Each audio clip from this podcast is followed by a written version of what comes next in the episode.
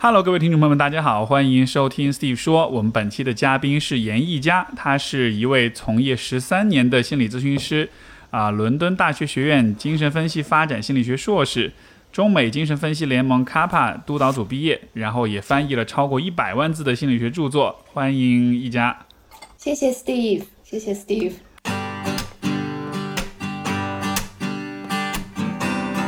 欢迎收听 Steve 说，和我一起拓展意识边界。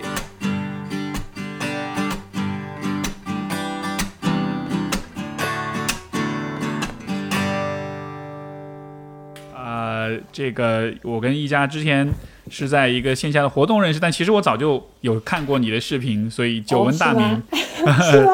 对。但是这一次，这个因为我们俩都在上海，这次疫情期间，这个。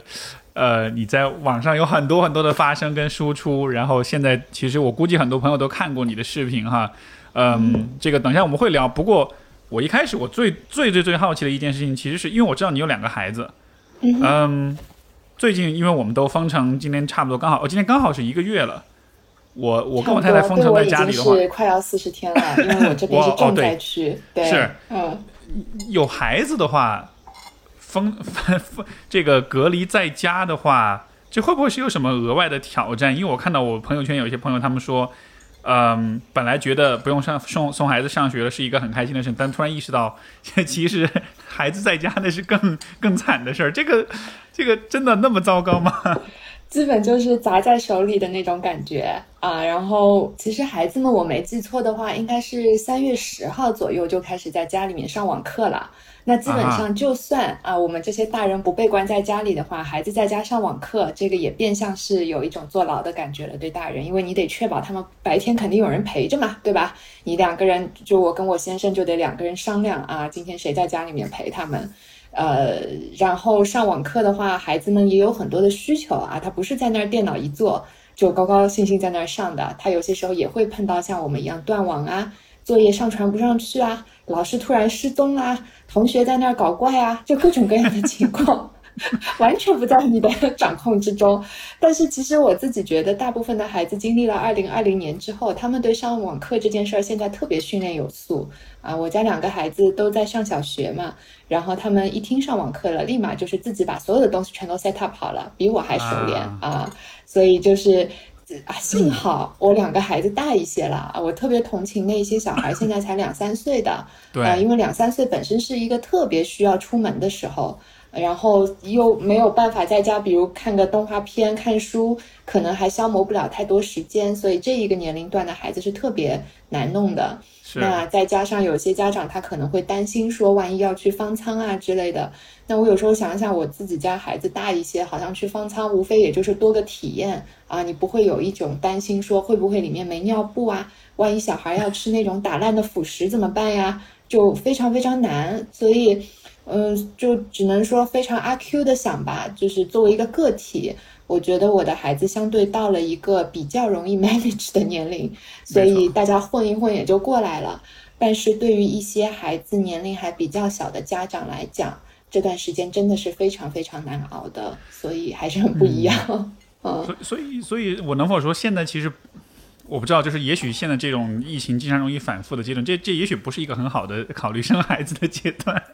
我真的周围有很多朋友被吓到不想生孩子，因为我我也是其中之一，就是真的是对，真的是在我们本来是在想，就是可能今年的下半年会考虑这个问题，但现在就觉得是是啊，还是不要了。我觉得至少得等这个疫情过去，因为我周围有一些朋友，比如说恰好是一个月之前刚刚生完孩子的啊啊，我可以说，就我了解到的情况是。在当时可能医手医院人手最最紧张的情况下，公立医院它是不给顺产的产妇提供无痛分娩的选择的。换句话讲，你本来可以无痛分娩，但是你没有了那个选择。然后有些朋友可能他生完孩子会想要去月子中心好好的休息一下，但是现在月子中心如果有阳性也会关了。或者即使你进去了，你发现月子中心自己都抢不到菜啊，尿布也搞不定，就这些事情会让你觉得为什么就这事儿本来就很难，对吧？对，这个是从难上加难了。对，就然后你就会多很多很多的难以想象的事情发生，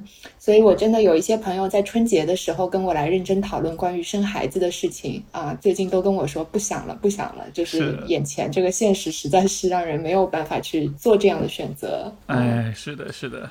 之前这个呃，我因因为之前在上海不是出过一个这么一个状况，就说。据传说是这个呃，如果要去方舱，会有小孩子跟家长分开隔离，这样这样的一个一个一个传闻，我也不确定这当中有多少是真实的。但是其实当时你有做一个视频讲这件事情为什么是不 OK 的，那视频其实当时传的非常火，有有一点刷屏的这种感觉啊。朋友圈打开看，全部都是你的 你的美丽的面孔在所有的这个图片里面出现。对，但是就是你看，就像这样的事情发生，就是。确实会让人很非常的不安全，对吧？就是你你说月子中心这种可能是一个额外的一个一种一种福利，或者说是一种舒适为为了舒适而有的一种选择。但是从最基本的一些保障上面来说，比如说这种隔离也好，比如说基本的就医也好，其实是有很多风险因素在的。但是这个这个很多事情好像似似乎是不在我们的掌控之中的。那么说起来，你当时做那条视频，就是嗯呃。能能跟大家说说吗？就是这条视频里面你表达了什么样的看法，以及后来从这个视频当中你得到的一些大家的反馈大概是怎么样的？嗯，我觉得其实那条视频它会流传的程度是超出我的预计的，因为我当时做这条视频的初衷纯粹是觉得，呃，大家都知道这样做不对啊，但是并没有人真的去论证哪儿不对。就是跟父母跟孩子跟很小的孩子隔分开隔离这件事儿，是的，是的，我们直觉都知道它是不对的。但是从比如说科学的层面上、心理学的层面上，它到底有什么问题？那我看到，比如说有一些儿科医生，他们会发声，他们说：“哎，这么小的孩子，你把他放在那儿啊，五六个孩子放在一个床里面，他们万一扯着被单把自己给蒙上了，这个是有窒息的风险。”包括这么多孩子在一起，他可能会呕吐。你如果很小的孩子，你呕吐没有及时发现，他也可能会造成很严重的后果。所以他们是站在他们的专业立场上在发声。我觉得我自己别的都不懂，但是心理学方面、儿童早期创伤方面，我的确还可以讲几句。所以我也只是出于一个科普的目的，去告诉大家为什么这个事儿它行不通，呃，为什么它其实是后患无穷的。但是其实我觉得。可能在一个大的舆论环境下啊，我也做不了很多非常激烈的表达。但是我觉得咱们好好的讲道理，讲一些科学上的依据，这个还是可以的。所以，其实我在做这条视频的时候，倒也不单单是想到这个方舱隔离的这一个层面，我是想到，其实，在我们国家，就是新生儿的病房、新生儿的 NICU 一直是采取隔离政策的，就是即使在没有。疫情的时候，比如说一个孩子，如果他作为新生儿得了肺炎或者严重的黄疸，他也是会和妈妈分开的。这种操作其实，在很多年前啊，在另外的一些国家可能已经被淘汰了。但是这一点，其实在中国从来没有得到过改变。嗯，我觉得可能在和平时期，大家觉得这事儿反正都是小概率的啊，只有很少的一部分孩子会经历这样的，所以也没有太大的动力去呼吁什么。但是，呃，我也部分能够理解，就是站在一个医疗机构的立场，他并不会觉得说这就是我们的常态，我不会因为现在特殊时期就给你搞一个另外的方式来做这件事情。所以我非常理解说医疗机构他们从一开始就是用这样的方式去操作的啊。但是我觉得作为一个专业人士，你站在自己知道的那部分知识的立场上去告诉大家事实是什么样子的，这个还是有必要的。至于说最后这个政策可以怎么改变，这个我觉得就是由另外的人去做，它不归我管啊。包括我知道，其实这一个才啊取消掉了这一个亲子隔离政策之后呢，其实事实上面呃也有不少孩子他不得不去一些非亲子类的方舱，就是他可能因为实在是地方不够嘛。在那些非亲子类的方舱里面，隔离的条件也并不理想。那对于这些东西，我们就没有办法再去吹毛求疵，说你一定要给孩子最好最好的东西。这个我觉得可能现阶段对他们来说真的是太困难了。所以我也只能说我能说的东西啊，剩下的只能交给时间，嗯，交给更多的意识到这件事儿是怎么回事儿的人。因为其实，嗯，并不是因为我这条视频而政策发生改变的。其实在这条视频之前，已经有很多专业人士啊，他们通过比如说心理卫生协会啊，或者说注册系统啊，或者一些人大代表他们去发声，都有在努力。嗯，所以我其实跟他们说，我说重要的并不单单是让这一次让孩子们能够有看护人陪他们一起去。而是我们未来在一个更长久的时间里面，就是在中国的儿童病房里面，如果有一些更多人性化的举措，这个也是一种文明的象征。当然，这个就慢慢来吧，我觉得。嗯，我我觉得，我觉得当时你做这件事情的意义是非常重大的。就是且不说它对于政策的这种到底有多大影响，但是确实是很多人借着这个机会去了解这件事情。就像你说的，大家直觉上都知道这事儿不对，但是为什么不对，对吧？然后你有这样一个呃，有这样一个科普的过程，嗯。嗯，好像公众对于很多事情的认知也是这样，就在一些呃危机，在一些特殊事件面前，才有了一个刺激，想要更多的去了解是怎么回事，然后才借着这个机会有了这样一种科普。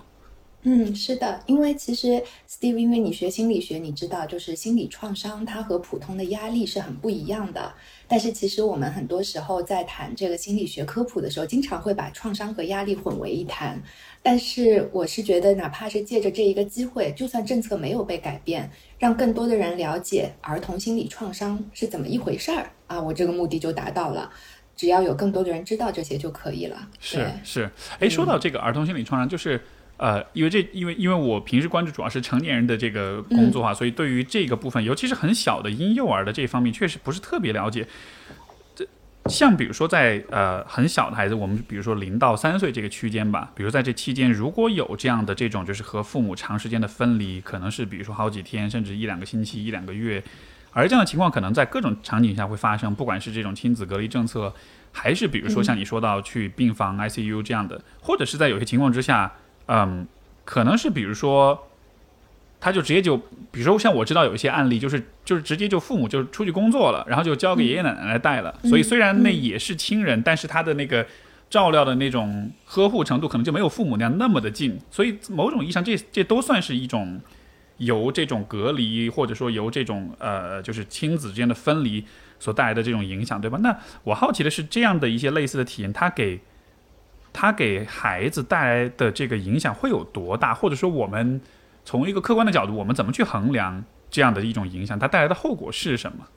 嗯。我想就是从两个角度去回答这个问题哈。首先是刚才你提到的一种现象，就是假设说我们会观察到一些留守儿童的家庭，可能父母在孩子很小的年纪他会出去打工，然后孩子留给了爷爷奶奶。那么这种情况下，按照过去如果一九五零六零年代的心理学的养育理论，会觉得那个对孩子来说是一个创伤。他们会觉得如果父母离开了啊，这个对孩子来说就是一个原初的依恋损伤。但是随着就是后现代这一个育儿理论的发展，现在有越来越多的人会用 caregiver 照顾者去替代 father mother parents，因为他意识到说，如果一个孩子他可以从比如保姆或者祖辈那里得到非常安全的长期的照料，那么即使说他的爸爸妈妈不是在他身边主要的照料者，这个孩子还是可以发展的不错的。所以其实我们很多时候在谈论婴幼儿分离的时候，需要先理清的概念就是。安全、长期、稳定的照料，并不等于是父母本人的照料，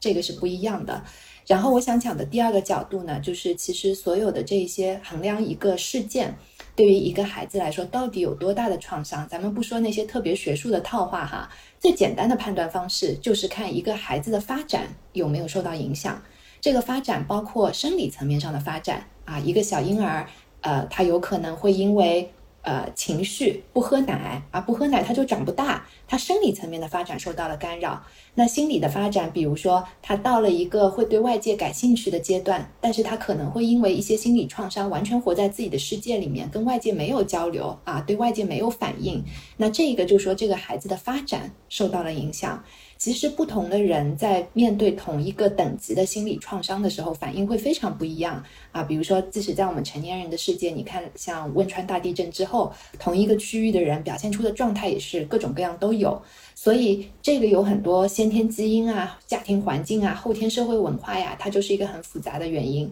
但是每一个孩子，我们去看对他有没有影响，就是去看哎他的发展有没有停滞下来。他的发展在多大程度上遭遇了冲击。那不同阶段的孩子会不太一样，所以很多时候我们会想，哎，这个小孩从小到大活得很惨啊，可是他后来发展的挺好的啊。那这一种也是我会很感兴趣去研究的，就是怎样的一种资源支持他在一些我们可能旁人看来非常创伤性的事件当中 survive and thrive，就是他是怎么活下来，然后又活得还挺好的。所以这个个体差异特别大，不能一概而论。对，那这种呃发展上的这种影响。最糟糕的结果会是什么样的？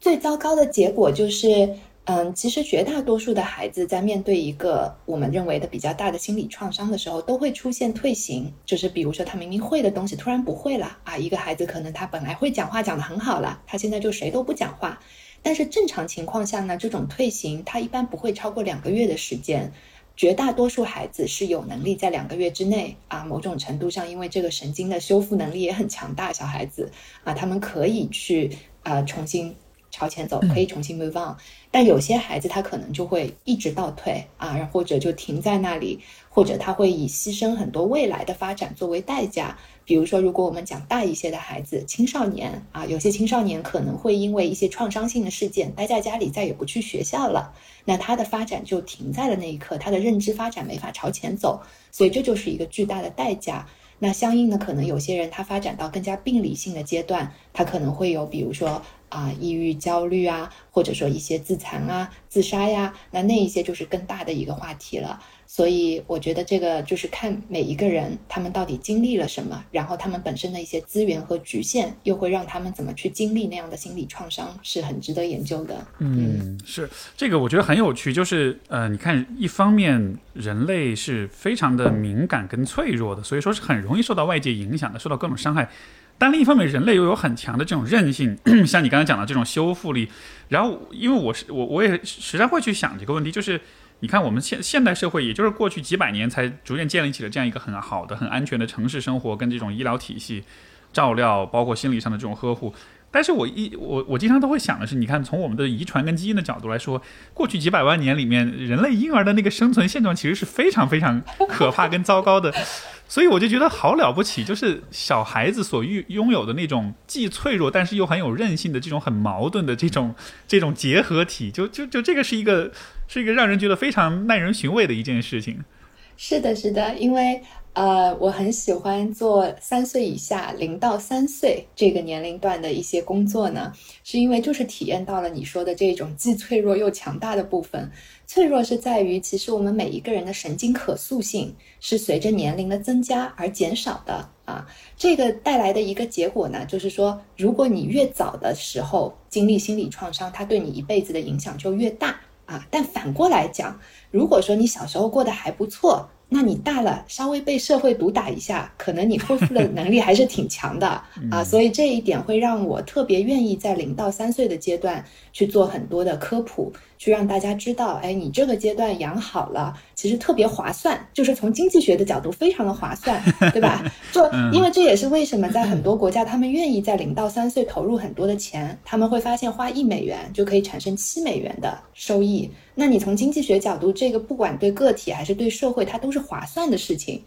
然后另一点呢，就是如果你做一些个体的微观的临床工作，你会发现零到三岁的孩子，他们的那种复原力的强大超乎想象。可能像 Steve，你和成年人的工作非常有经验啊，你会知道我们成年人的工作，不管你用哪一个流派去跟一个成年人工作，怎么着咱们都得一两年、两三年那么来 啊。但是其实跟那种啊很小的小婴儿工作，有时候你会甚至于怀疑啊，这真的是我造成的结果吗？就是你你发现你说了一句特别简单的话，可能他们就能吸收到啊。这个说起来有点像玄学，因为很长一段时间大家觉得小婴儿是听不懂也不会说。可是后来，当那个脑成像科学技术发展之后，啊，他们发现小婴儿出生的时候，那个和接收性语言的区域大脑是长好的，但是表达性的那一块没长好，这就意味着他们是个哑巴啊，他啥都懂，可是他说不出来。你如果去问那些做了爸爸妈妈的人，他们会告诉你，孩子啥都听得懂。这句话真不是他们的幻想啊，这是真的。从脑神经科学上面来讲，就是这么一回事儿。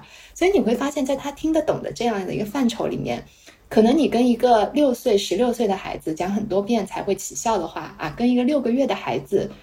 就这个效果是让你经常会非常瞠目结舌的。所以我会觉得零到三岁是一个非常神奇的阶段。嗯，这个很有意思。那所以你你能举个例子吗？比如说你跟零到三岁的这种小孩子做工作的时候。就就会发生一些什么的，就是或者说你会你会去说一些什么样的话呢？就是你能，因为因为我没有概念，就是我确实不太能想象跟那么小的孩子你要怎么去表达一些比较复杂的想法，就是 所以是这个就是工就是工作当中具体的例子举不了，但是我可以跟你讲一个，就是我把这种工作当中的原理应用到生活当中去的例子。好，嗯，我有一个朋友，他自己的孩子母乳喂养到十个月的时候，因为他要重返职场，他要去出差，所所以他就也没跟孩子讲，他想十个月的孩子有什么好讲的嘛，就自己拎了个包去出差了。出差两天回来之后呢，他家的孩子以前是每天晚上喝着妈妈的奶，安安静静去睡觉，特别规律。但是连着两晚啊，妈妈抱着他，孩子就哇哇在那儿哭，不肯喝奶，然后要哭到下半夜，哭累了才去睡。哦，朋友没办法，他跟我打了个电话啊，他说一家这个怎么办？我说我我接下来要跟你讲的东西听起来有点神叨叨的，但是你相信我，你去试试看会有用的。我说你就把你的孩子当成是一个你的朋友或者你老公那样的去聊天啊。我说这个聊天呢，就是跟他讲讲啊，宝宝，妈妈前两天出差，你很难过是不是？是不是很想妈妈？觉得妈妈什么都没跟你讲就去出差，就不是那些讲讲讲你自己出差的时候有多想他，然后跟他讲你很乖，妈妈很爱你，妈妈不是不要你，就这样跟他讲。我朋友就将信将疑，因为大部分人会觉得对着这样一一坨肉讲话，这个 非常不 make sense。我说你相信我，因为这个是在我自己的咨询室里面证实了很多次的事情，就是和婴儿讲话是有用的。这个其实，在法国有一位精神分析学家叫多尔托，他写了整整一本书，就是关于如何与婴儿交谈的，都是一些很古灵精怪的故事，但是他 yes it works，就是就是我自己亲身经历，它是有用的。我说你去试试看。第二天，他打了个电话给我，他说：“一家，你知道吗？昨天晚上我真跟他聊天了。然后他说，你知道发生了什么事情？一个十个月的婴儿不会讲话啊。他说，我跟他讲完话之后，他把手捏了一个小拳头，在我朋友的胸口咚咚咚敲了三下，然后就开始喝奶，然后就安静的去睡觉。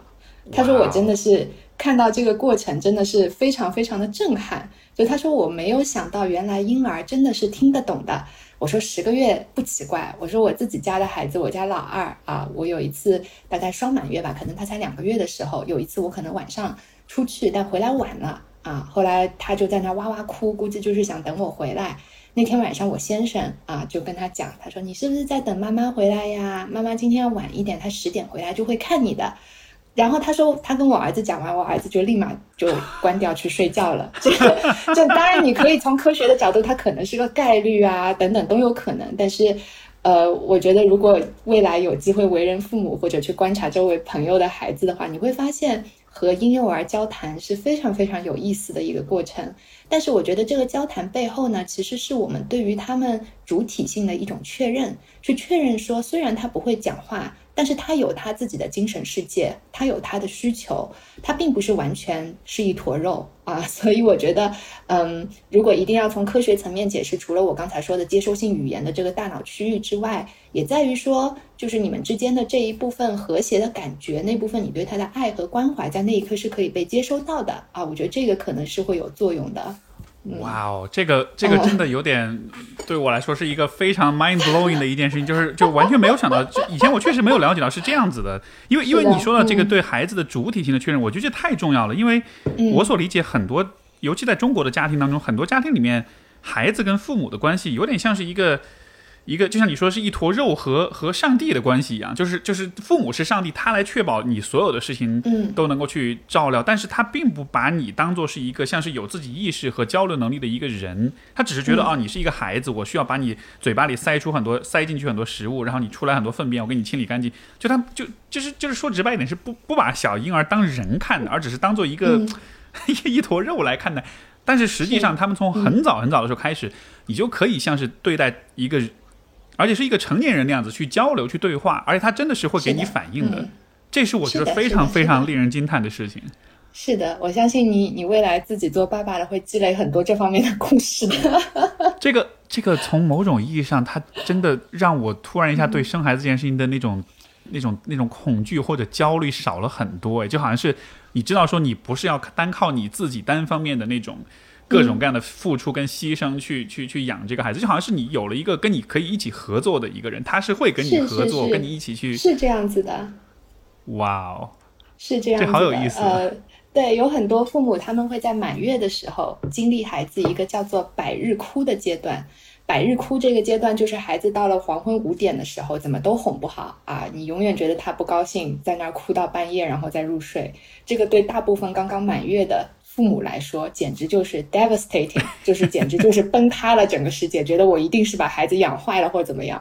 后来有儿科医生发现呢，百日哭的阶段有很多孩子是容易肠胀气，所以他们会把这个阶段认为是因为孩子胀气不舒服。但是又过了几年呢，又有一些儿童发展心理学家。发现百日哭出现的阶段，往往是一个孩子的视力和听力飞速发展的阶段啊，他们可能在那个阶段突然可以看到很多周围的东西。所以有些时候我在跟父母做这个产前教育课的时候，我会跟他们想象一下，我说你想象一下，你来到了一个古灵精怪的世界里面，啥东西都是你没见过的啊，你也不知道那个叫什么，可是它会突然在那儿亮起来，或者一个窗帘会突然飘起来，可是你不知道为什么。然后周围没有一个人和你来解释这一切是为什么。当你一天看到了那么多东西，而不知道为什么，不知道他们是什么的时候，你到了晚上睡觉前，黑暗降临的时候，会不会特别崩溃？我说，而且这时候你还不没办法拿出一个微信发个消息跟你朋友吐槽一下，那你在这时候除了大哭一场，你还能干什么呢？所以就是帮助很多父母去理解。这个小小小的身体里面到底在经历一个怎样的过程啊？我觉得是很有趣的。其实，没错没错，就好像是他会在他会在吐槽说：“哇，这一切太疯狂了，我理解不了，对我快崩溃了，就那种感觉。”对，而且这个确实有一个落差，就是他的理解能力，也许是比如说语言接收能力是在的，但是他的。语言表达，它的这个这就是语言的生产这个部分是是是跟不上的，所以这个其实就像你说是个哑巴，这个还蛮不爽的，非常不爽。而且他们在那个阶段还不像我们大人会知道说我的感觉别人也有。啊，小婴儿他只知道我的世界是怎么样子的，对，所以的确就是你即使跟他聊，你还不能聊得太复杂，你只能用他 能够理解的方式去告诉他那是什么。所以有些时候你看到一些妈妈推着小婴儿走在小区里面说这是树，这是鸟，你可能觉得很奇怪啊，你觉得我以后千万不要这样。可是真的，你如果站在一个小婴儿的立场，你会知道这个对他们很重要，这就是他开始建立对这个世界概念的一个过程。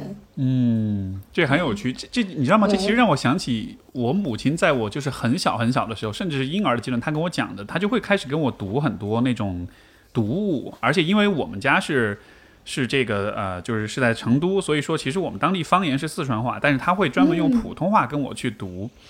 那个时候即使我听不懂，他也会这么去读。然后后来他就说，其实他这么做坚持了很多年。他说这个后来。他是认为这个对我在语言学习上是有很大帮助，因为我后来就学英语就学学得很快，像是有天赋一样。但是他就会说，这个其实是跟当时他做的事情是有关系的。就好像那个时候，虽然可能他更多是一种，也许是一种直觉的一种选择，但是你这么说起来，我觉得 OK，那这这这确实能说得通。就那个时候的那种语言的那种输入跟刺激，就算内容上我不能完全听懂，但是好像有了这样一个输入的话，这对我肯定是有一些帮助的。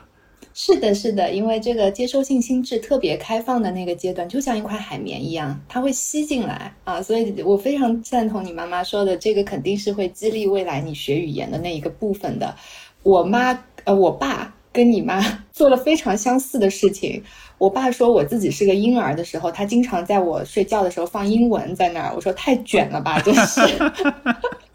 我前两天写那个博士申请材料，说就是因为我申请那些就是精神分析类的，你得去剖析自己的人生嘛。对。我就剖析为什么没事儿翻了一百多万字的书。我说哇塞，这是从摇篮就开始的故事。哇塞，这个真的是可以追溯过去的。嗯。是。嗯。哎，那。嗯，既然婴儿能在这么早的时候，他就能够和外界有这么深的互动，那我们反过来问这样一个问题，就是你看，比如说现在疫情的这种影响，大家的隔离，或者说更大的来说，就是至少在上海吧，就是说整个大的环境是处在一个比较不确定跟动荡的这样一个阶段的，那这样的影响。这对于比如说很小婴儿来说是也是会有影响的嘛？他们也能多少能，虽然他们不一定看得到新闻或者是朋友圈传的视频什么的，但是他是不是也是多少能有一些感知的？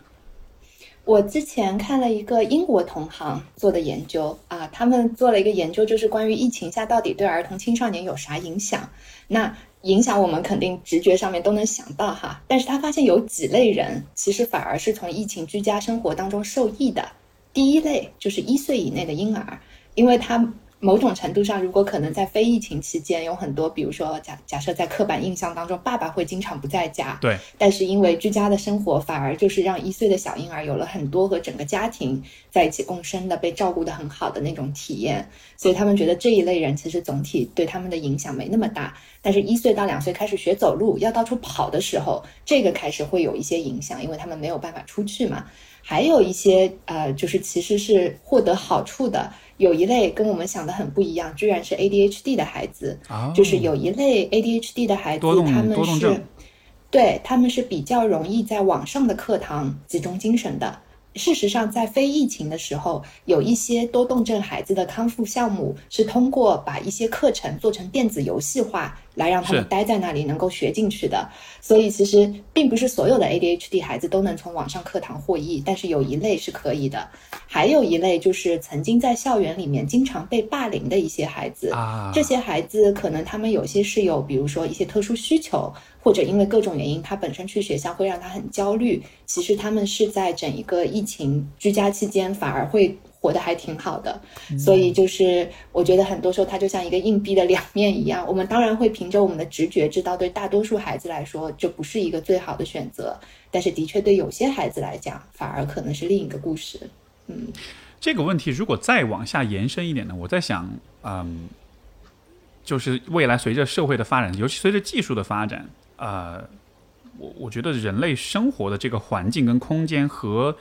我们最早进在大多数时候就是进化的那个环境，其实是越来越不一样的。举个例子，比如说今天有很多很多的孩子，他面对的是平板，面对的是屏幕，对吧？那那这是这是历人类历史上从来没有过的一种生活状态。如果再往未来去想，也许这种技术的渗透跟环绕是会更无时无刻的，是会更深入的。那这样的话，对于未来的孩子来说，是不是他的怎么说？就是就是从从一个大的方向上来说，你你你你会感到悲观，或者你会担心吗？我会，我的态度是比较中立的。啊，所谓的中立是指一方面，你说的非常对的一点，就是我们人类过往的所有对于人类心智发展的理论，它都是基于一个现实世界展开的。我有时候说，我们全世界其实做心理学行业的人都在老革命遇到新问题，就是在一个 屏幕时代啊，人的心智到底是怎么发展出来的？因为我之前做婴儿观察，会看到很小的孩子，可能一岁都不到，他就知道看到一个手机，我要用手去划。啊，我比如现在问你，Steve，你打电话做一个手势，你是怎么做的？咱们都是这样子来的。对。但现在的孩子他们都是这样子来的啊，所以这个就是一个很不一样的。这个做这个六，这个因为是 听筒。对对对，你如果现在去问，对对，你问零零后、一零后，他们都是这样子的啊。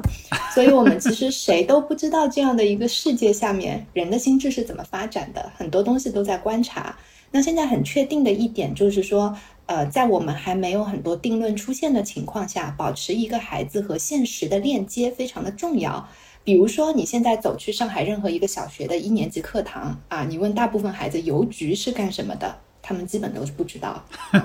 然后你拿出一堆这个一块两块两毛五毛五元十元的纸币，他们有很多人可能是第一次看见啊。你再把一堆你在菜场里面看得到的绿叶菜在他们面前排开来，你说这个菜是什么菜？有人说得清楚吗？大部分都不知道。这个就是这这代孩子他们其实跟现实的这个链接断开来了。但是你说这些东西重要吗？比如说你说邮局这玩意儿不知道要紧吗？说实话我没有答案，但是我会知道 我自己作为爸爸妈妈，我会努力的去把这一部分现实的关联把它留在那儿。啊，我的孩子他很喜欢打塞尔达，他们都每天在那儿联机打 Minecraft，那是一个对我来说还挺遥远的世界。但是有一天，我就跟我的儿子说：“我说我前两天读了一篇挺好玩的文献，是一个国外的心理治疗师写的，讲他是和怎么自己的青少年来访者一起在 Minecraft 里面做心理治疗的。”然后那天晚上，我儿子就给我看他在 Minecraft 里面造的一个房子。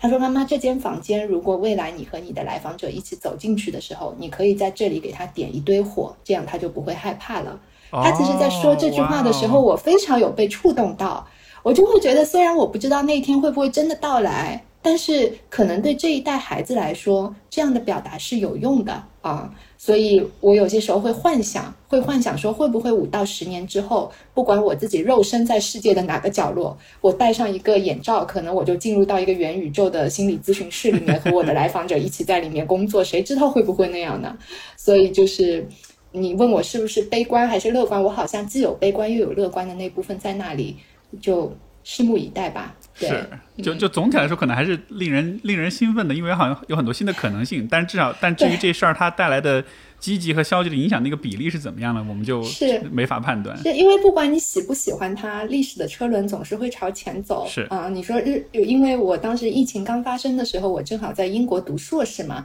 英国人其实他们心理学界是非常保守的，他们不像美国相对比较实用主义，愿意拥抱很多新的科技啊之类的。我当时是我所在的中心第一个提出我说我要做远程婴儿观察的，然后当时当我们的那帮子老家伙就说我们搞婴儿观察几十年，从来没想过要把它变成远程的，那我就关掉了。结果呢，因为我们隔壁有一个塔维斯多克嘛，那个算是宇宙的心理治疗圣地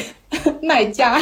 他们开始先搞了在线的。这个婴儿观察，所以后来我的中心也就跟进了。我后来听说塔维斯多克他们在整个疫情期间，甚至发明了在线的游戏包，就是可以跟孩子继续在线上进行游戏治疗。所以你看，不管他们喜不喜欢，这个就是会改变的。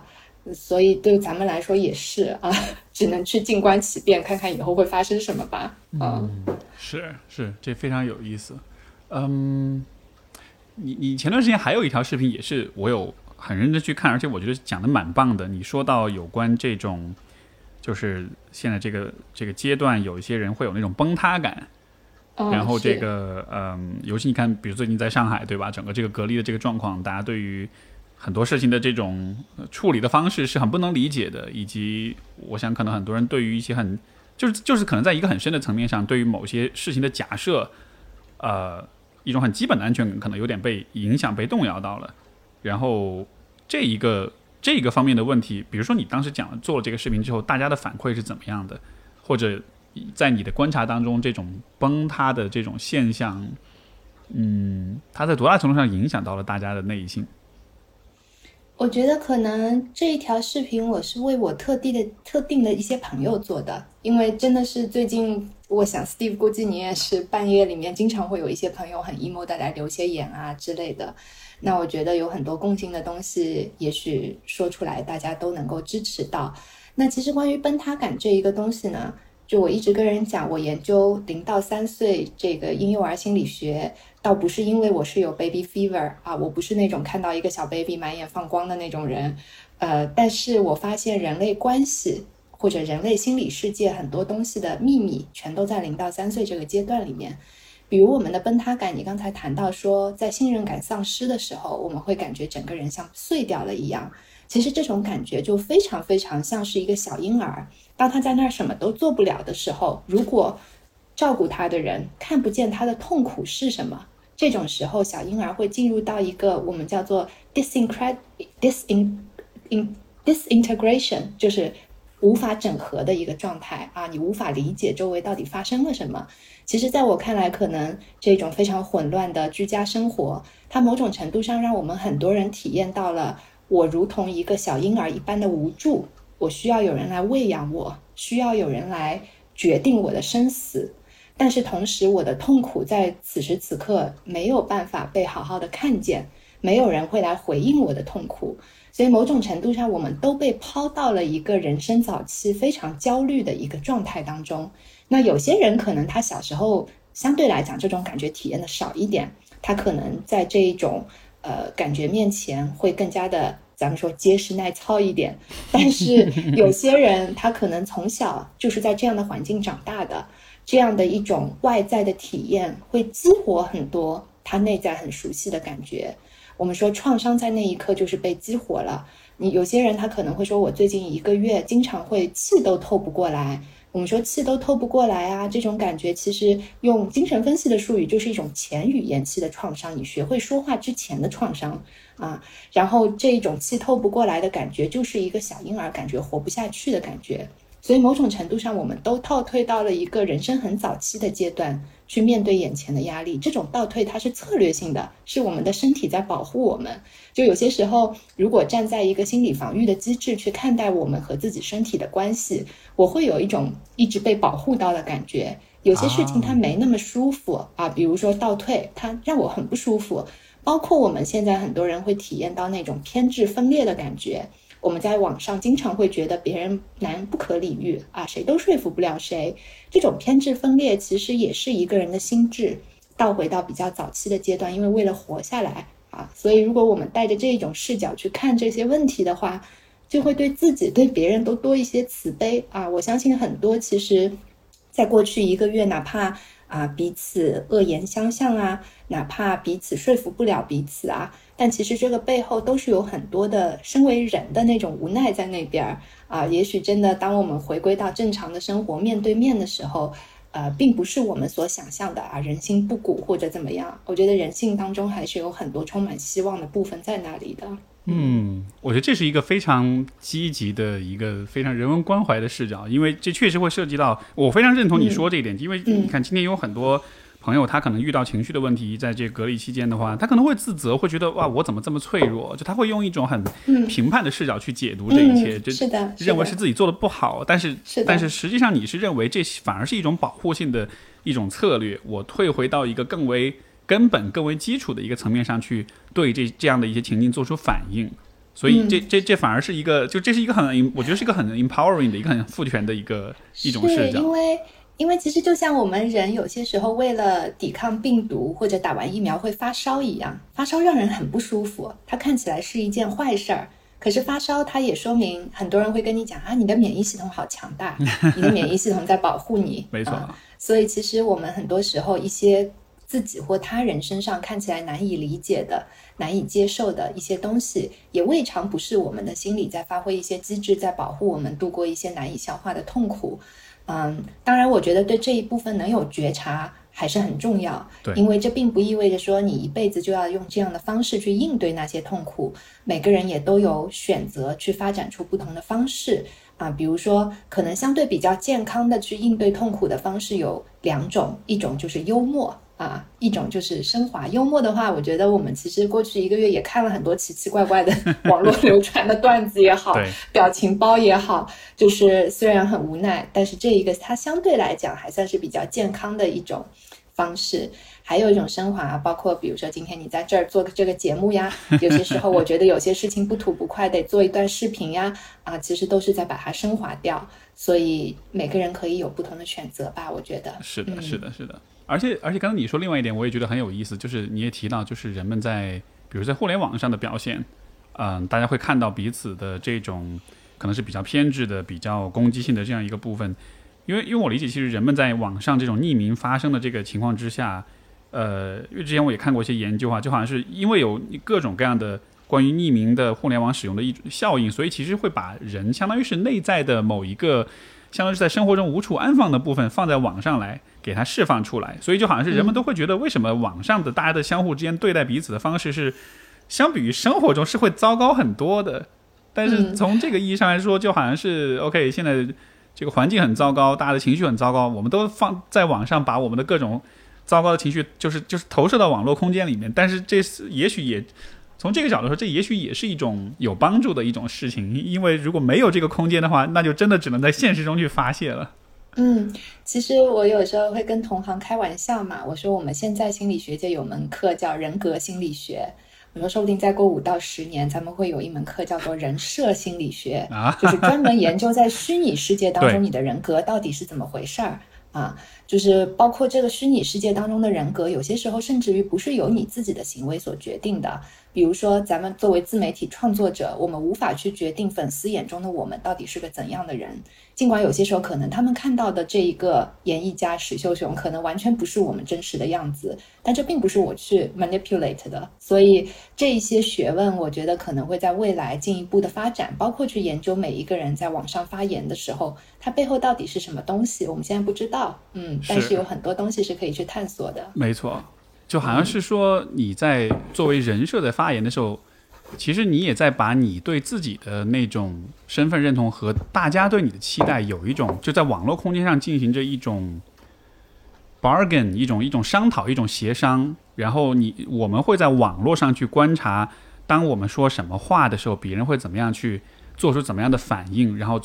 然后进而去调整我们自己的这种表现。这个比如说我我作为这种播客主播的话，然后啊我就会有这样一种感觉，就是我觉得总体来说好像。比如说，在我做节目的时候，如果我做的节目是大家会觉得哇很有帮助、很有启发，然后嗯帮助我走出低谷，然后这样这就是一个确认，就会让我觉得说我要做更多这个方向的内容。但是反过来说，我就我好像就有一种压力，我不能做那种浪费时间的、没有意义的，就是瞎搞瞎玩的那样的东西了，因为那好像不符合期待。就像我们始终都是处在这样一个拉锯当中的，就是你自己想做的事情和别人期待你做的事情在网络上的这种呈现。嗯，所以我会感觉我也没有什么特别好的出路，但是我有一点我挺确认的，就是，嗯，对成年人来说，保持现实的链接还是非常重要。对，所以有些时候啊，我作为创作者会非常希望有机会可以线下见见那一些经常看我内容的朋友。去看一看他们作为一个活生生的人是怎样的状态。没错，啊，包括最近在上海的这个特殊时期，比如说有些时候我看我们业主群里面会有互相掐架呀之类的，我会想这两个人如果在小区里面的花园遇到，他们不会用这样的方式跟彼此讲话的。但是因为是一个网络空间，很多东西可能会变得特别不一样。他的一个幻想的投射的这样的一个场地是变大的，在这样的情况下，很多冲突会被成倍的放大。所以，呃，一方面我又觉得这挺荒诞的，就是很多我们过去看，比如说英剧《黑镜》里面的东西，它很多东西会在生活当中真的是一遍一遍的上演。但是另一方面，又有什么办法呢？人类不就是一直这么折腾着朝前走吗？你你你知道，我经常都会啊，比如说我身边有些朋友做各种领域的自媒体创作，当我看到他们被一些网络上的评论给给困扰到的时候，我都会为他们感到非常的。一方面是心疼，一方面是遗憾，就是就是就是，其实其实你就就为什么就不能就不去看这些评论或者表达？因为就像你所讲，就它可能就是一种在这个特定的空间里的一种发泄或者一种被放大的东西，对吧？但是如果你不能去做这种区分，你就会把这些内容等同于是你在现实当中有人这么跟你说话，但是那个对于一个人的伤害和冲击是非常大的。我觉得那是非常非常让人难受的。是的，当然，我觉得这个对于自媒体创作者来说都是一个心理上的挑战。我现在倾向于把不同的平台都看成是一个个平行宇宙。啊，假设我在一个地方感觉到受伤了，那我大不了就不去那个平行宇宙，然后我可以先去别的地方玩一会儿，或者当我感觉好的时候再回去。是，嗯，就是而且一定要保持和现实的连接。比如说，我每周一定会有一天是不碰任何自媒体，然后就是专心的，啊，去享受生活，该干嘛干嘛的。所以觉得还是挺重要的。而且你会不会觉得这个问题其实不光是自媒体创作者，我觉得以后每一个。互联网的用户其实都多少会，这这有点像是，比如说现实当中我们需要有呃呃人身安全防范的意识，你在网络世界里面其实你也需要有这样的防范意识，因为你看之前不是有这个，就是各种被网暴之后，然后不管是心理疾病也好，还是自杀也好，其实有很多这样的案例，就他们可能都只是普通人，他们可能不知没有没有在网络上那么多被关注过，但突然有一天你被许多人围攻了之后，然后你其实并不理解，然后你会。如果你把这件事情等同于是现实当中有几百上千成万成千上万的人在围攻你在骂你的话，嗯，那可能对你的整个的这个生存来说是一个巨大的威胁。但是好像很很多，呃，怎么说呢？就是你看，像我们是有机会去跟很多的人公众去接触，但是许多人他其实没有这机会。但他一旦遇到了的话，好像那就是一个非常无这个这个无计可施的一个状况。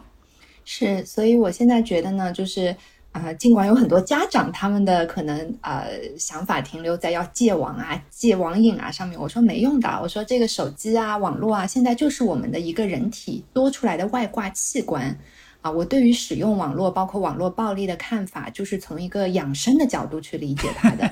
这个养生是什么意思呢？就是它既然成为了你人体的一个外挂器官，咱们就要像对待自己的肝脏、肺一样，好好想一想怎么去用好这个器官，别让它太耗竭了。包括你说，比如突然而来的那一种网暴，嗯，它有些时候就好像啊，我们可能突然会出现一些急性肝炎之类的。啊，我们有没有这样的能力，或者说一些知识经验，帮助我们去面对这一些器官突然出问题的状况啊？所以我觉得我是把这个手机屏幕看成是人生当中的另一个外挂器官的角度去想，包括有些时候不去用它，是因为我们的身体是需要休息的啊。所以用这样的方式你去看待这些东西，你不会觉得。太无奈啊！因为其实我们对于这方面都是又爱又恨的，但是你必须得接受它已经成为我们生活的一部分，它是个外挂的器官。就其实人人的身体和这些呃和这些电子设备，它其实已经是一种共生关系了，只是说它还没有在生理上真的 植入到我们的身体里面，比如说那个脑机接口之类的。但是实际上我们跟它那些，我觉得也挺快了，其实。对，确实已经不远了。就就这种共生关系，已经其实已经非常非常深了，深到就是今天我们的很多的事情都只能在网上办。比如说你刚才说到邮局是什么，对吧？为什么邮局消失了？因为因为我们必须依靠网络去传递很多的信息。嗯，所以嗯，还有一个话题，我其实也很也也觉得挺有意思的，因为呃，你应该是我见过的咨询师当中，就是属于非常愿意去发声的那一种。非常愿意，就是嗯，非常 outspoken 那种。而我的印象当中，我认识的所有的咨询师当中，我觉得大多数的咨询师其实相对来说是，呃，怎么说是沉默一些的，或者说他更多关注的可能是就是他自己闭门造车的这样的一种工作方式。但是好像你的这种。因为你看，你最近发这么多的这种视频，对吧？各种发声，平时也也关注你微博，我觉得就是就是会有很多这样的发生的这种过程，就看上去社会责任感特别强。那我其实会好奇，就是这样的一种状态是跟，比如他跟你的价值观、跟你的成长背景或者跟什么因素是有关系的？为什么你是这样子的？就你会怎么看这点？